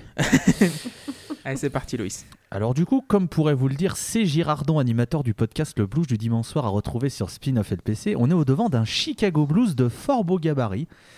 Euh, Tout à fait. euh, C'est vrai ou c'est pas vrai? Oui, c'est Ah. vrai, c'est vrai. Ouais. Ah, C'était pas du tout marqué sur la fiche Genius des paroles. Euh... On va faire croire que je m'y connais en blues. hein, Je suis un Ça, ça, ça fonctionne pour moi, c'est ok, c'est valide. C'est un shuffle Chicago, oui. c'est- Ah, c'est ce qui était marqué. Voilà, c'est Keith Richards qui disait que le morceau c'était voilà, un Chicago blues classique. hein. donc j'en ai profité pour euh, faire genre je m'y connais en blues, mais pas du tout. Alors par contre, pour revenir sur le morceau, s'il s'était arrêté à 4 minutes, c'est-à-dire à la première fin, bah, j'aurais mis 8 au titre parce que je trouve ça très cool. Mais en fait, toute la partie où ça relance derrière, je dis ah non, c'est trop long les gars, dommage. Parce que le morceau en lui-même, je l'aime bien, il est vraiment bien, il est cool. Mais ça me fait chier qu'il qu'il- qu'il soit qu'il fasse le coup de la fausse fin parce que là ça marche pas. Je, je dis pas que faire le coup de la fausse fin, euh, voilà, il y, a- il y a des groupes qui le font très bien, mais là je trouve que ça marche pas et que ça ralourdit un peu le, le- le- le morceau. Donc je suis passé de 8 à 6 pour Midnight Rambler. Merci Loïs. Euh, Tim? Oui. Euh. Ah, ce, ah, ce oui de correspondant à l'étranger. Oui, tout à fait. oui. J'arrive. Euh, Team en direct de, de en Moscou. direct de chez moi. Euh, morceau, ouais. C'est trop long. C'est trop long. C'est- C'est beaucoup trop long. Voilà. Euh, c'est trop long et surtout c'est pas assez intéressant. Je l'ai déjà dit. j'ai- J'ai aucun problème avec les morceaux longs quand c'est justifié, quand il y a quelque chose qui se passe. Là, c'est pas le cas. Le, comme l'a dit euh, Loïs, tu, le morceau, tu peux l'emballer en 3 minutes. Euh, ça coûte pas plus cher et, euh, et tout le monde est content. Euh, là, franchement, euh, pff, non, en fait, non. Donc, euh, j'ai mis 4. Walter? On n'aurait pas changé de chanteur par hasard? Non, toujours Mick Jagger. Non, bah putain, il chante bien là. J'ai vraiment eu l'impression que c'était un autre chanteur. Je, vraiment, j'étais en mode waouh, c'est propre. Il a craché un peu le truc qui est dans la gorge là. Donc, ok, bah, je- j'étais quasi sûre que c'était euh, quelqu'un d'autre. Non, c'est sur la suivante. Ah Désolé. Euh, bah, ok. Ouais, bah, j'ai préféré celle-là du coup. Spoiler. Non, mais j'aime bien. euh, je suis d'accord avec le coup de la, de la fausse fin. Ça m'a un peu. Genre, j'aurais bien aimé que ça s'arrête. Vraiment au moment où je pensais que ça allait s'arrêter. Ah oui, Et ça, après, j'ai entendu que ça continuait. Oui, je sais que tu veux que ça s'arrête. euh, tu, nous, tu, tu nous fais une team sur Nails. euh. Mais ouais, non, j'ai bien aimé. Je suis pas. Je suis pas sensible par contre, quoi. C'est Ça, ça, ça m'emmerde dans le sens où c'est pas la musique qui m'emmerde pour le moment. C'est juste le fait que j'écoute et je suis. Bah, c'est sympa et. Il y a rien d'autre qui me vient. Euh, donc j'ai mis 6. JP Ouais, et ben, euh, disons que sur le même genre de morceau et à peu près à la même époque, t'as les Doors qui font tellement mieux et tellement plus original.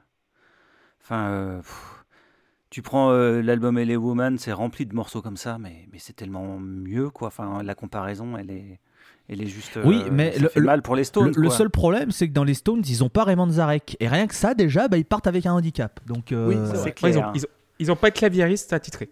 Et donc là, euh, et là, en fait, je me fais chier. Euh, Ça, ça tourne en boucle pendant, je sais pas, pendant deux fois trop longtemps. C'est, alors, je trouve que ça n'a pas spécialement bien joué en plus.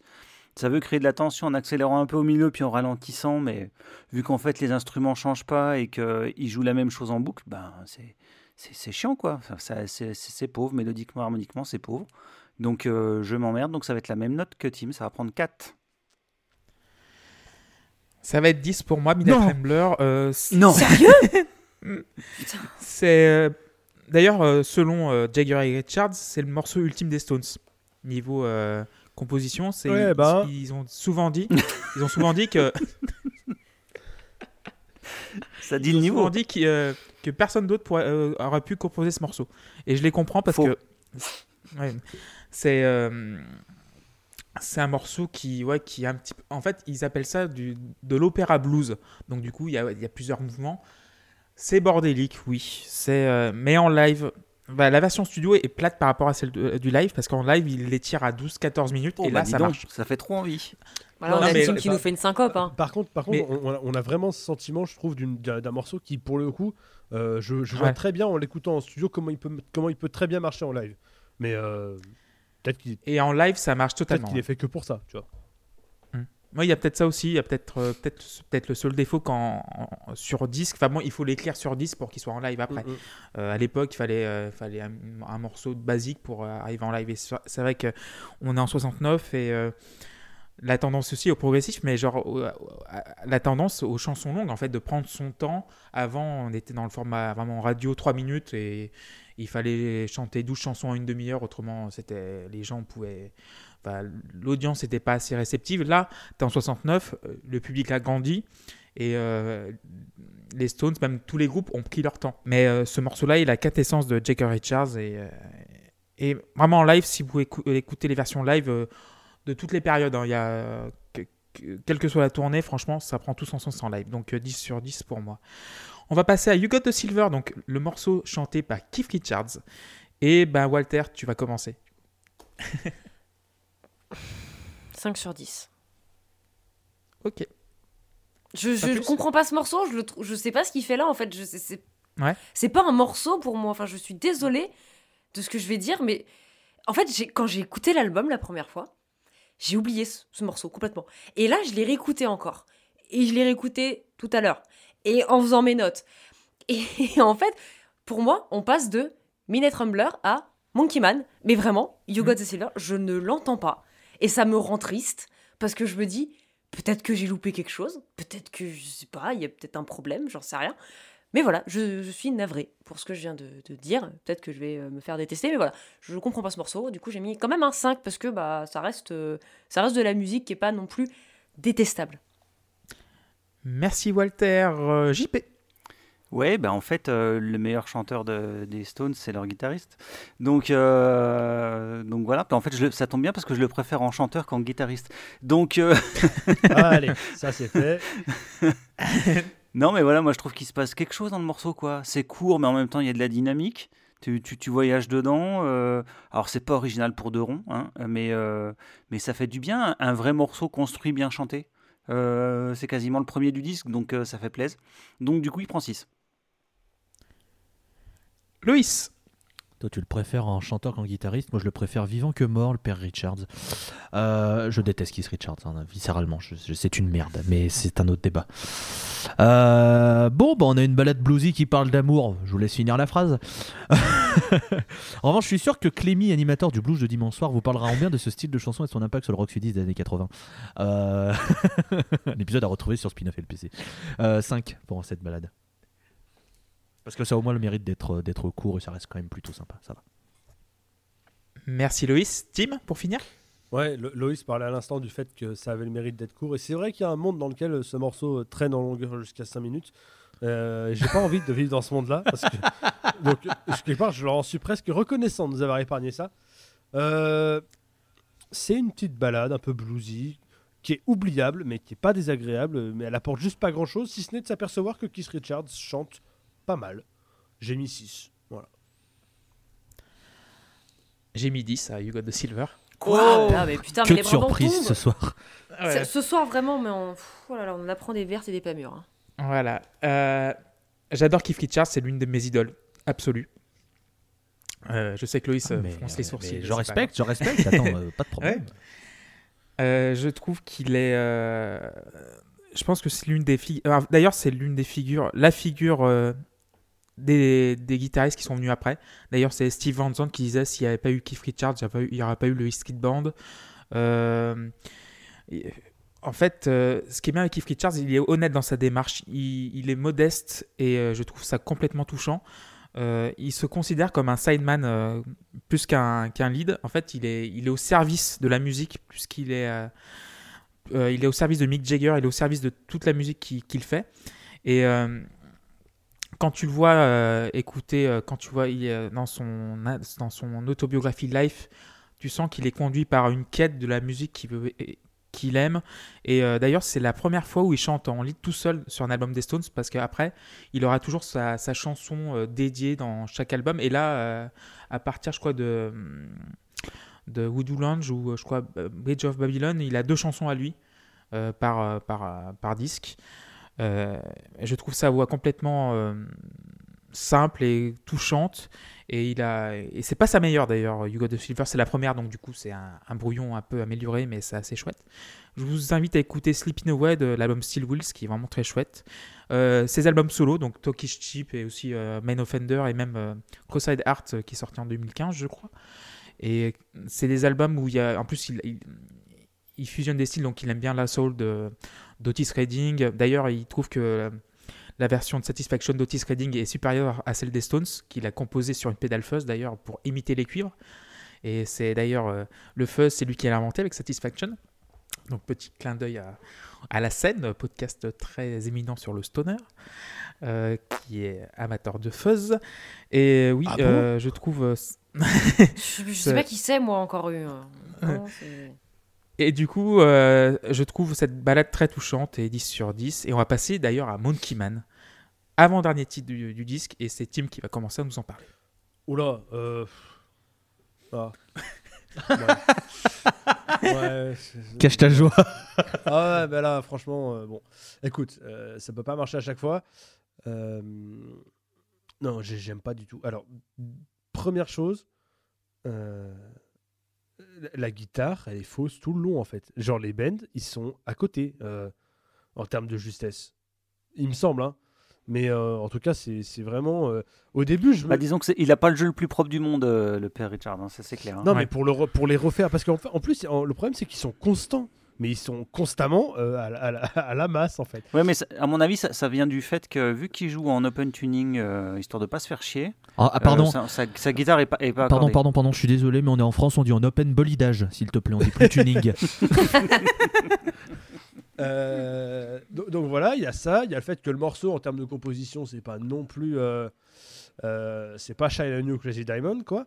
Et surtout, euh, en fait, je comprends euh, l'inspiration d'Axel Rose. Elle était là?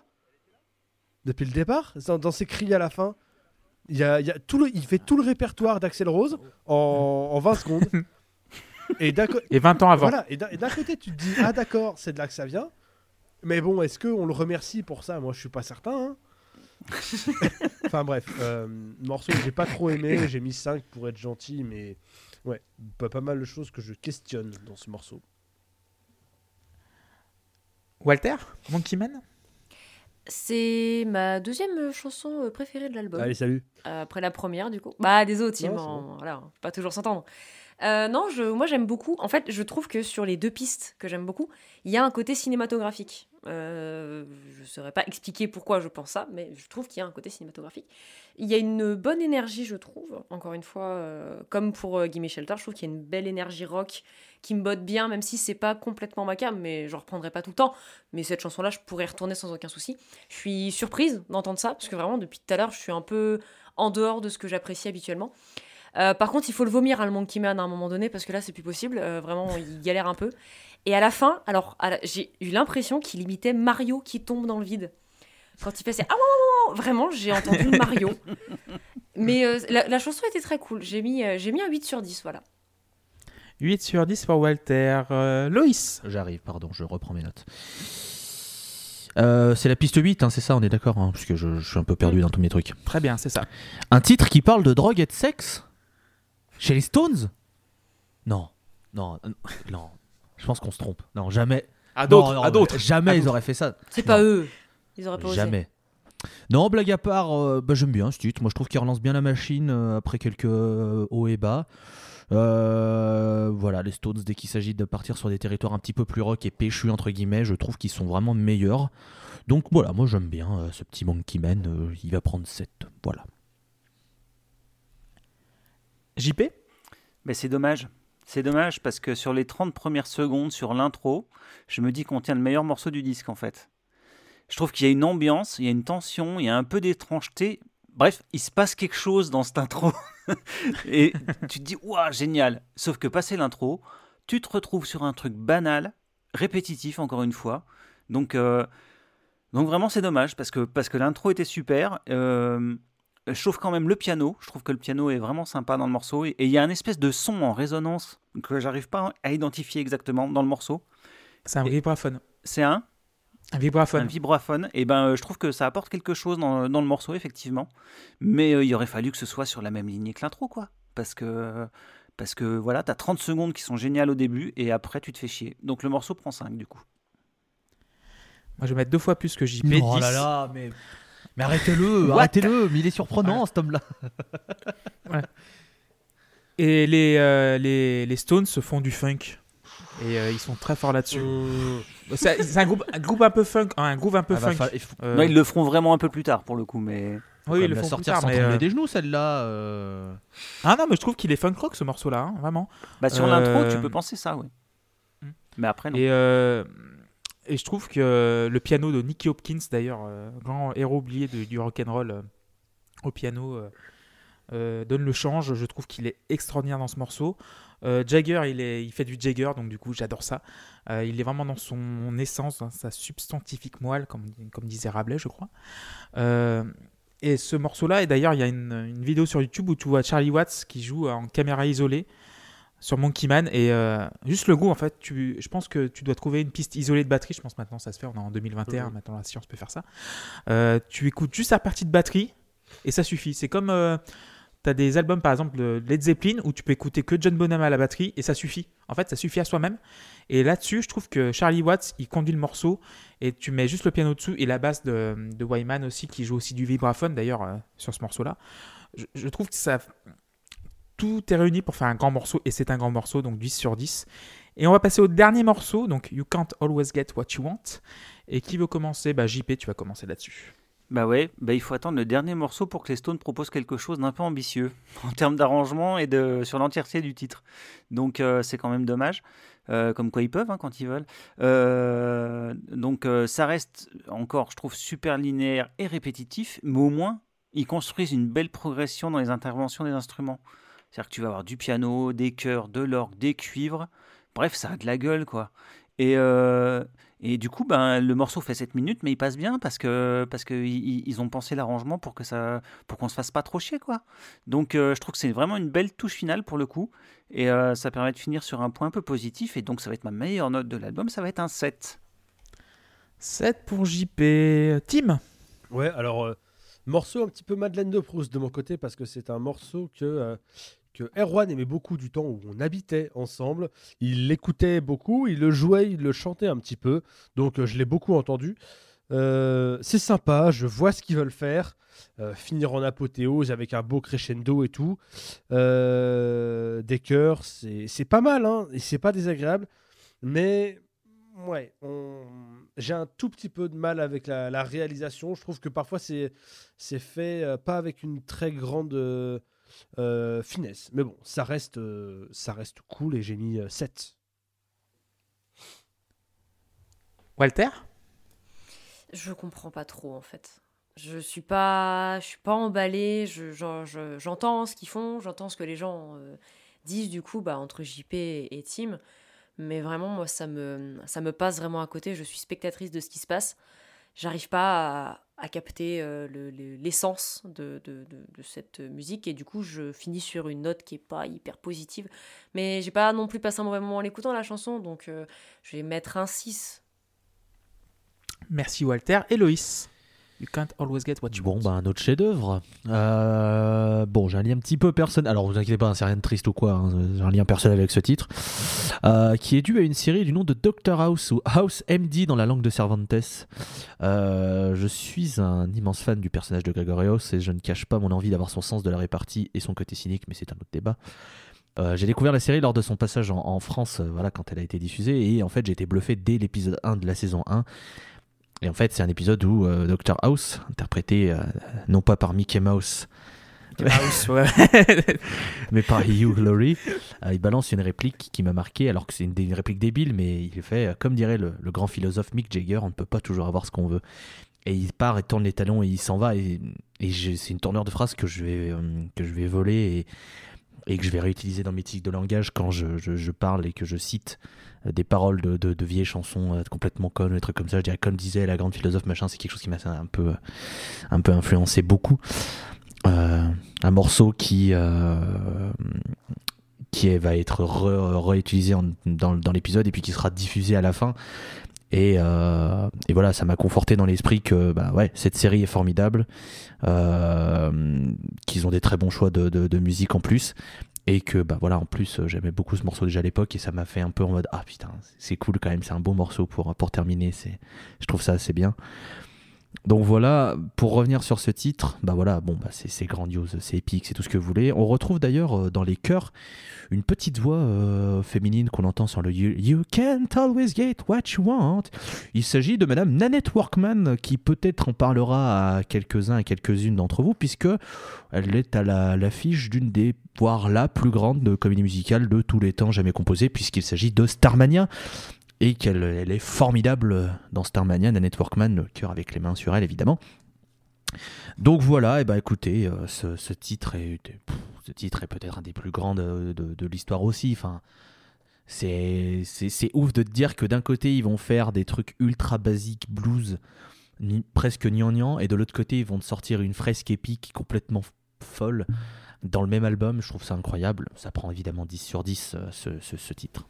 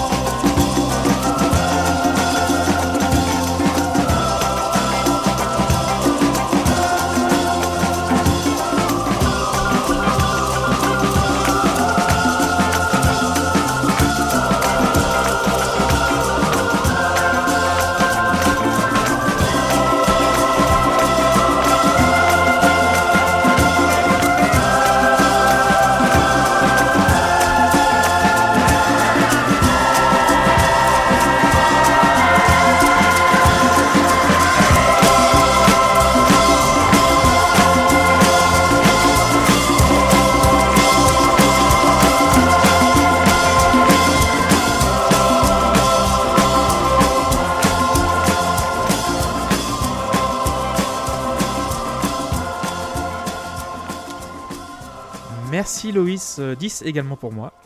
Donc euh, le dernier titre de l'album. Euh, je l'ai retrouvé cette chanson sur Californication dans le premier épisode d'ailleurs aussi. Euh, mais rien à voir avec ça. Euh, you can't always get what you want. Déjà la phrase, genre tu peux pas tou- toujours avoir ce que tu veux. Déjà c'est vraiment un statement, euh, genre un- une déclaration. Ça c'est vrai dans la vie, on peut toujours pas avoir ce qu'on veut. Euh, ça aussi ça a résonné. Et euh, je trouve en fait d'ailleurs euh, les Stones euh, et les Beatles étaient copains. Et l'inspiration de ce morceau c'était Ed Jude. Hmm. Et quand tu es à la lumière de ça, tu comprends certaines choses. Et euh, quand euh, les Stones essayent de pasticher ou imiter leurs potes, des fois ils arrivent très bien. Et je trouve que Hey Jude et You Can't Always Get What You Want, je trouve qu'il y a touche-touche entre le- l'une des plus belles Euh, chansons du. J'ai un doute là, parce que Ed Jude n'était pas sorti en 69. Si, si. Bah, Il est 68, il est de 68 Hey Jude et euh, You Can't Always Get What You Want, c'est 69. Attends, Ed Jude. Euh, ah oui, il est sorti qu'en single, Ed Jude, c'est ça? Oui, oui. Oui, donc c'est ça, 68, oui, pardon. Voilà. J'ai eu un Et doute. du coup, euh, ce morceau-là était l'inspiration du Can't Always Get What You Want. Petit aussi trivia, c'est que Charlie Watts n'est pas à la batterie, c'est Jimmy Miller qui, qui voulait euh, vraiment un, un groove spécial pour ce morceau. Et Charlie Watts n'arrivait pas à le, maîtriser, donc du coup, il est passé derrière la batterie. Il passe des, fois derrière la batterie euh, chez les Stones, même chez Traffic aussi, ça arrive. Et euh, je trouve ce morceau vraiment limite. Les Stones ont jamais fait de rock progressif. Et c'est là où ils s'approchent le plus du progressif, en tout, en vrai. Je trouve qu'avec les, les ambiances, les voix aussi, tu as Doris Troy aussi, tu, parlais des choristes Doris Troy qui a aussi fait les chœurs dans The Dark Side of the Moon aussi, de Pink Floyd quelques années plus tard. Euh, aux arrangements, tu as Jack Nietzsche aussi, euh, donc euh, je pense que ça parle aussi à Loïs. Petit peu. Un Ouais, un petit peu, bien Il sûr. a fait un, un article sur euh, Granny Smith, je crois, c'est ça? C'était le tout premier Granny Challenge que j'ai toujours pas euh, recommencé, mais oui, c'était dans la- le livre La discographie euh, secrète de Philippe Manœuvre, qui malgré son nom et malgré la personne qui le fait, est un livre très intéressant, vraiment, puisqu'il y a vraiment de vraies trouvailles, et c'était le tout premier euh, disque qu'il proposait, un album instrumental de ce bon vieux Jack Nietzsche, qui est très bien d'ailleurs. Et du coup, c'est lui qui a fait l'arrangement de chœur. Et euh, là, tu sens aussi ce qui est bien, c'est qu'ils ils veulent faire quelque chose pour rendre hommage à, à- à leurs idoles. Euh, T'entends du gospel là-dedans, t'entends de la soul, euh, t'entends un petit peu de, bah, comédie musicale aussi, un petit peu. Et euh, le piano qui vole, bah, Al Cooper d'ailleurs, qui a aussi a jamais avec Steven Stills et. Et euh, oui, il y a JP qui nous montre la discographie de Philippe Manor euh, qui a jamais avec euh, Steven Steele et Mike Bloomfield, guitariste de Dylan. Il apporte l'orgue aussi. L'orgue est très chouette en fait. T'as des vagues qui arrivent, qui qui, a- apportent un peu de l'apaisement après après la violence de Mila Trembler, la violence de Monkey Man, la violence de Gimme Shelter. Je trouve que c'est très bien pour finir un album. Et cette chanson, oui, oui, pour moi, c'est l'une des. Si tu me dev- devais me demander genre 20 classiques du rock, euh, pour un, un, un gars ou une meuf qui connaît pas du tout le rock, je pense que You Can't Always Get What You Want euh, serait, euh, serait dans les 20. Donc du coup, pour moi, ce serait un 10 sur 10. Et on va faire déjà le petit bilan de l'album. Et qui veut commencer? Attends, Tim, mais je tu- te laisse commencer. parlé de Oui. Al Cooper là, c'est ça? Ouais. Ben, c'est celui qui a lancé euh, Lennon Skinner, entre autres. Oui, Voilà. Évidemment, il a joué aussi voilà. Il les a. Ouais, voilà. Euh, conclusion. euh, après cette euh, explication brillante, ouais, c'est conclusion à l'image du, du- du reste du disque. J'aime bien. je saute pas au plafond à part sur un morceau qui est le morceau avec le solo de saxophone dont j'ai oublié le nom présentement. Mais ça va me revenir vite, vous en faites pas. Je l'avais noté. C'est les voix de Ouais, me, non. Euh, voilà, globalement, c'est un disque que, j'apprécie écouter. Euh, ça n'a pas changé ma conception de la musique. C'était une expérience euh, sympa, mais il manque quelques trucs pour euh, que ça aille un peu plus haut en termes de, en termes de notes et que je m'éclate un peu plus. Ça, ça reste une, une découverte. Je suis content d'avoir découvert ça. C'était plutôt agréable, mais, mais voilà, sans non plus réellement sauter au plafond. Voilà. Et tu mettrais la note Sept. de 7 sur 10 pour Timothée. Walter? Euh, du coup, premier album de Rolling Stones que j'écoute, je ne sais pas si j'en écouterai euh, beaucoup d'autres, dans le sens où il me faudrait quelque chose de plus rock et moins blues. Et de ce que j'entends, ils sont très blues en fait. Enfin, de ce que, de ce que j'entends, euh, de ce que j'ai cru comprendre ce soir, ils sont très inspirés par ça, etc. Ils veulent rendre hommage et grand bien leur face, il n'y a pas de souci. Je pense que je suis pas le public, euh, clairement. Bah, Mais il y a deux, trois trucs qui m'ont plu. Tu disais? Non, non j'allais juste te dire que du coup, faut écouter les albums qui sonnent le moins, le moins euh, Stones des albums des Stones, quoi. Bah, Du coup, je serais très curieuse en fait de savoir les, lesquels c'est, parce qu'il y a quand même des trucs que j'ai bien aimés, quoi. Donc, euh, Bah, bah t'as les Sat- Satanic Majestic Request, euh, t'as euh, Be- euh, Between the Buttons aussi, qui est, euh, Mm, qui est un aussi, peu ouais. pop. Qui est très pop. Et puis t'as euh, ceux qui sont plus funk euh, à la fin des années 70, où là, ça sonne moins, moins Stones, du coup. Mais ouais, non, bah, du coup, cet album, euh, j'étais curieuse en fait, vraiment. De la, la- première fois que j'ai lancé, je me suis dit, bon, alors, qu'est-ce que qu'est-ce qu'on va avoir? Est-ce que- Et je sais pas pourquoi je m'attendais vraiment à voir un truc euh, typé les Beatles, parce que c'est. C'est un peu les bah, c'est voilà, c'est des potes, c'est la même époque, etc. Et c'est j'étais au courant de cette pseudo guerre qu'il y avait, donc pas entre eux, mais vraiment entre les fans qui étaient en mode moi je préfère ça, moi je préfère ça, ça c'est meilleur, machin. Et, euh, et du coup, pour moi, c'était la même chose. Du coup, non, pas du tout. et je pense que de ce que j'ai entendu, je préfère les Beatles. Mais je peux pas donner de, statement de toute façon, parce que je connais pas assez les deux. Mais c'est un album qui est sympathique. euh, en tout cas, qui m'est sympathique. J'ai pas accroché. Mais il y a quand même deux, trois trucs où je me suis dit, ok, c'est sympa. J'ai j'ai vu en fait euh, les racines de pas mal de trucs que j'ai pu entendre par la suite. Et du coup, forcément, c'est un truc que Tim a dit. Maintenant, on entend ça beaucoup. Mais pour l'époque, c'était pas tant que ça répandu, je crois. Enfin, j'en sais rien. Je, parle vraiment de, des maigres connaissances que j'ai. Mais du coup, je pense qu'il y a le côté aussi où j'en ai entendu énormément maintenant. Et du coup, je suis en mode, bah ça c'est cliché, c'est pas ouf. Mais voilà, l'album est sympathique. J'ai pas, j'ai pas, pas grimpé au rideau. Euh, donc j'ai quand même mis 6. Merci Walter. Euh, Loïs, It Bleed. Bien tombé. T'as enfin Bien réussi. tombé. Ça fait. La connexion. Il y, a deux, il y a deux fois où t'as failli me voir sur un bâillement, mais bah là t'es bien tombé. Alors euh, j'ai pas écrit de conclusion pour cet album parce que pff, que dire. Euh, Est-ce que je le note sur les deux titres qui sont majestueux? Est-ce que je le note aussi? Je sais pas comment le noter ce disque pour être très honnête parce que toute la partie centrale c'est de moyen à cool. Mais le problème, c'est que les deux tranches de pain qui entourent le sandwich, c'est la meilleure baguette de France, quoi. Enfin, c'est, voilà, pour faire une métaphore culinaire que tu apprécies tant, euh, Clément G du blues de dimanche soir à retrouver sur Spin-off LPC. euh, Merci. obligé de parler de, de- de- de ce podcast euh, en parlant des Stones, hein, parce que bon, Ouais. petit peu de blues dans leur musique. Non, mais voilà, un- ça fait partie des albums qui sont respectés et respectables.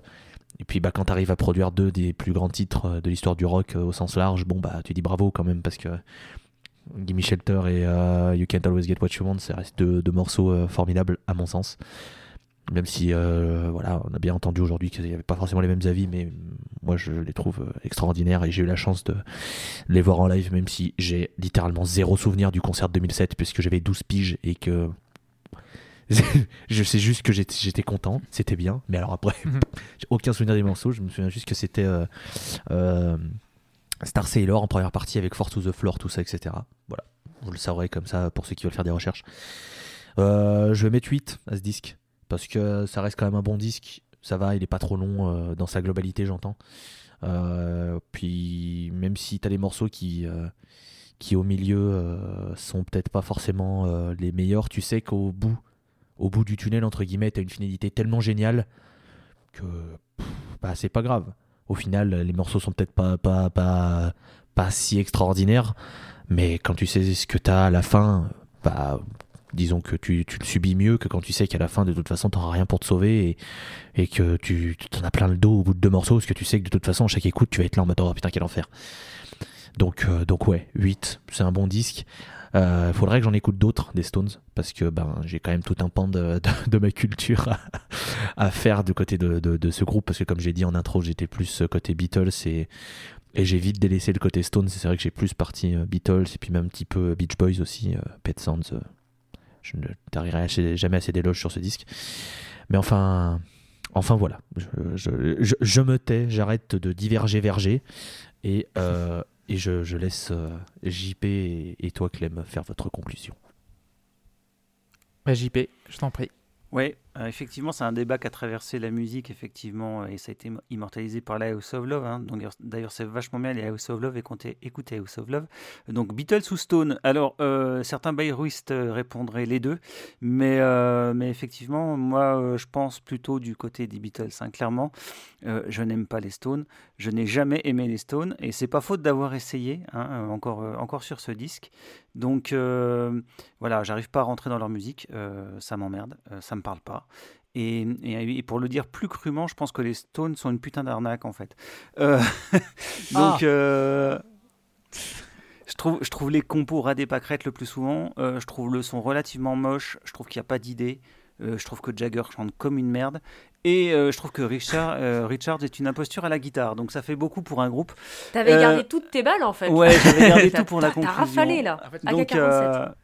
Donc l'album, j'ai voulu lui donner sa chance, comme à chaque fois que j'essaie d'écouter un, Stones, mais, mais non, je me fais chier au bout de trois minutes. Donc euh, ça me fait un peu le même effet que Dylan, c'est pas pour moi. Bon, bah voilà, c'est pas pour moi. Donc euh, du coup, bah, l'album va prendre 4 et je vais conseiller à nos auditeurs d'écouter des artistes comme Primal Scream ou Spiritualized ou World Party qui sont influencés par les Stones, mais que je trouve beaucoup plus intéressants dans ce qu'ils proposent. Voilà. Merci JP de ta franchise. Alors, moi, il va te prendre 10. Non, non, non, mais, oh, mais... mais arrête un peu oh. Putain, la Ah. surprise. J'aime bien balancer des 10. là, J'aime bien. Tiens, un 10. Comme You Oprah get a Winfrey des 10, bagnoles, tu vois. Tiens, voilà, 10. Voilà. Euh, en fait, je voulais faire aussi ce 10 parce que les Stones sont mauvaise presse, surtout en ce moment. Parce que j'ai l'impression que tout le monde dit que les Beat- euh, enfin, a raison que les Beatles sont très bien, mais les Stones, j'ai j'ai l'impression Bah, qu'on les sous-estime parce Je vais que. dire un truc, Clem, pardon. Vas-y. Je pense que les Stones ont une mauvaise presse maintenant parce que ça fait 15 ans qu'ils auraient dû arrêter et que tout ce qu'ils font depuis ne Ouais. fait qu'entacher leur répute. Je pense que ça joue Euh, beaucoup. Depuis 15 Et- ans, t'es gentil. Hein. Et Parce non, que parce que- Wheels, c'était déjà. euh, non, mais en, la- en live, j'entends surtout. Parce que tu vois, je les ai vus en 2007, donc c'était il y a 15 ans, 14. Bref. Oui, oui. Et c'était très bien. Franchement, c'était la limite, tu vois, c'était bien. Mais je pense que ça est couplé aux déclarations qu'il y a eu depuis euh, je sais pas combien de temps de Keith Richards, euh, qui, euh, on- qui a tout souvent dit de la grosse merde en barquette parce qu'il a toujours besoin, Mm. ce besoin de se faire remarquer. Je pense que ça a fait que les gens ont commencé à balancer des cailloux sur les Stones. Alors que bah, Ouais. les Beatles, de toute façon, ils peuvent plus rien faire depuis un moment, puisque Oui, il y en a deux fait- qui ouais, sont morts 50 déjà, ans qu'ils sont voilà. plus là. ouais. Et ils sont partis entre guillemets sur leur sommet. Donc forcément, Et puis voilà. Lennon ne peut plus dire de conneries, donc. euh, Voilà, oui, c'est. Aussi. compliqué quoi. Bon. Voilà. Euh, donc oui, euh, récemment j'ai l'impression que oui, les Stones sont mauvaise presse. Euh, ils ont une image un petit peu tronquée de leur musique alors que ça a dominé, comme disait Walter. En fait, euh, les Stones c'était vraiment très gros à l'époque, hein, vraiment euh, au, même niveau. Tu avais les Beatles et les Stones, tu avais un peu au-dessous, tu avais Les Kings. les Kings, euh, tu avais ouais, les les Kings, aussi un les petit Kings, peu. c'était vachement plus versatile, je trouve, hein, musicalement. Enfin, Oui, mais en termes Ouais, de, mais pop, genre, de euh, popularité, c'est de, moins... de po- popularité, c'est vraiment euh, les Stones ont été le, le papier calque de tout ce qui a suivi dans leur cas, après, genre euh, la formation, genre euh, euh, bah, ce que je disais à Steve Van Zandt d'ailleurs, le- il disait que les Beatles ont créé un truc, mais ils l'ont rendu inatteignable et les Stones sont, ont- euh, l'ont rendu possible. Ça veut dire que voilà, t'es- tu t'es mal coiffé, tu prends une guitare et glang, glang, glang, tu, tu Bah, joues et c'est ça fait c'est rock. sûr que les, Voilà. les Rolling Stones ont beaucoup plus porté cet imaginaire de rock'n'roll Voilà. euh, que, que les Beatles. Ça, c'est c'est- c'est- Voilà. c'est sûr qu'ils auraient beaucoup plus ce, ce- ce côté. euh, ce côté accessible et ce côté rockstar en fait ils partaient beaucoup plus ce côté rockstar et c'est ce qui a aussi aidé à les, les populariser c'est je pense tous les aussi les à côté parce que c'est ça a été euh, légendé relégendé re-relégendé euh, témoignages euh, autobiographie biographie tout, tout le tintouin donc, euh, Voilà. donc bon Et surtout, tu as aussi t'as un- une œuvre des Stones.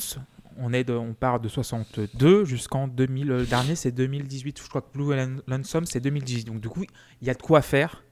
Euh, Il y a beaucoup d'époques. Y a- Ils ont fait. bah, au début de la pop. Au début, vraiment, c'était vraiment un groupe hardcore de reprise de blues. Après, ils sont allés dans la pop avec Between the Buttons et euh, euh, Satanic et, euh, et aussi leur single, hein, Ruby Tuesday, c'est très pop. Euh, après, donc, ils sont allés vraiment vers le blues, vraiment la, quintessence. Donc, euh, cette série d'albums que je trouve la, plus belle de, l'histoire du rock avec celle de Steve Wonder. Donc, euh, Baker's Banquet, euh, Let It Bleed, Sticky Fingers et Exile on Main Street. Après, ils sont partis vers le funk, après du disco avec Emotional Rescue et, et Some Girls. Et après, ils sont allés. euh, Ils ont eu la, la rupture dans les années 80 où Richards voulait continuer du rock et Jagger voulait faire de la funk et tout ça. Après, ils sont revenus, ils sont rabibochés. Et je trouve que oui, que on oublie trop, la- euh, on oublie trop l'influence des Stones sur le rock moderne. Et c'est vraiment dommage. Et pour revenir à l'album, je trouve que c'est l'un des meilleurs albums de tous les temps. Euh, car t'as des classiques. euh, t'as le son, en fait. Le son de ça, euh, il a été incroyablement influencé. Genre, c'est une influence incroyable sur euh, tout ce qui va venir après. Euh, euh, et je trouve que des, euh, Anglais blancs qui, qui sont réappropriés le- les, les- la musique de bluesman noir, ça fait partir euh, bah, des groupes comme Lynyrd Skynyrd. euh, Je pense que sans les Stones, je pense qu'il n'y aura pas eu de Lynyrd Skynyrd, il n'y aura pas eu d'Alman Ouais, Brothers, mais il n'y aura pas eu machin. Et donc, du coup, ça. euh, même les, les Beatles ont, fait des reprises de, de Chuck Berry ou de. De euh, aussi de, de, Carl Perkins, mais les Stones sont vraiment, ils sont allés vraiment au bout. Ils ont, ils ont pris des, vieux standards euh, qui ont rebondi aussi sur JJ Cale aussi, sur vraiment sur plein de trucs. Et et t'as l'image du, bah, du cornichon avec des lèvres, euh, les lèvres de cornichon de Mick Jagger, c'est devenu une, une image un petit peu iconique. Aussi Keith Richards, euh, qui, s'est, arrêté, qui a arrêté de se droguer en 79, hein, donc ça fait 40 ans, mais il a toujours une, une réputation de drogué alors qu'il a arrêté. Oui, non, par là, contre, il n'a pas arrêté de picoler. hein. Oui, oui, mais picolé, mais, mais genre les, les drogues dures, tout ce qui est héroïne, cocaïne, il a arrêté ça en 80 parce qu'il s'était fait choper à Toronto avec euh, des grammes d'héroïne dans, dans les poches. Enfin bref. Et, euh, mais je trouve qu'il y a, il y a aussi ce, cette- ce sens de la camaraderie en fait que Jagger et Richard, même s'ils se détestent, ils se détestent pas, c'est des frères en fait.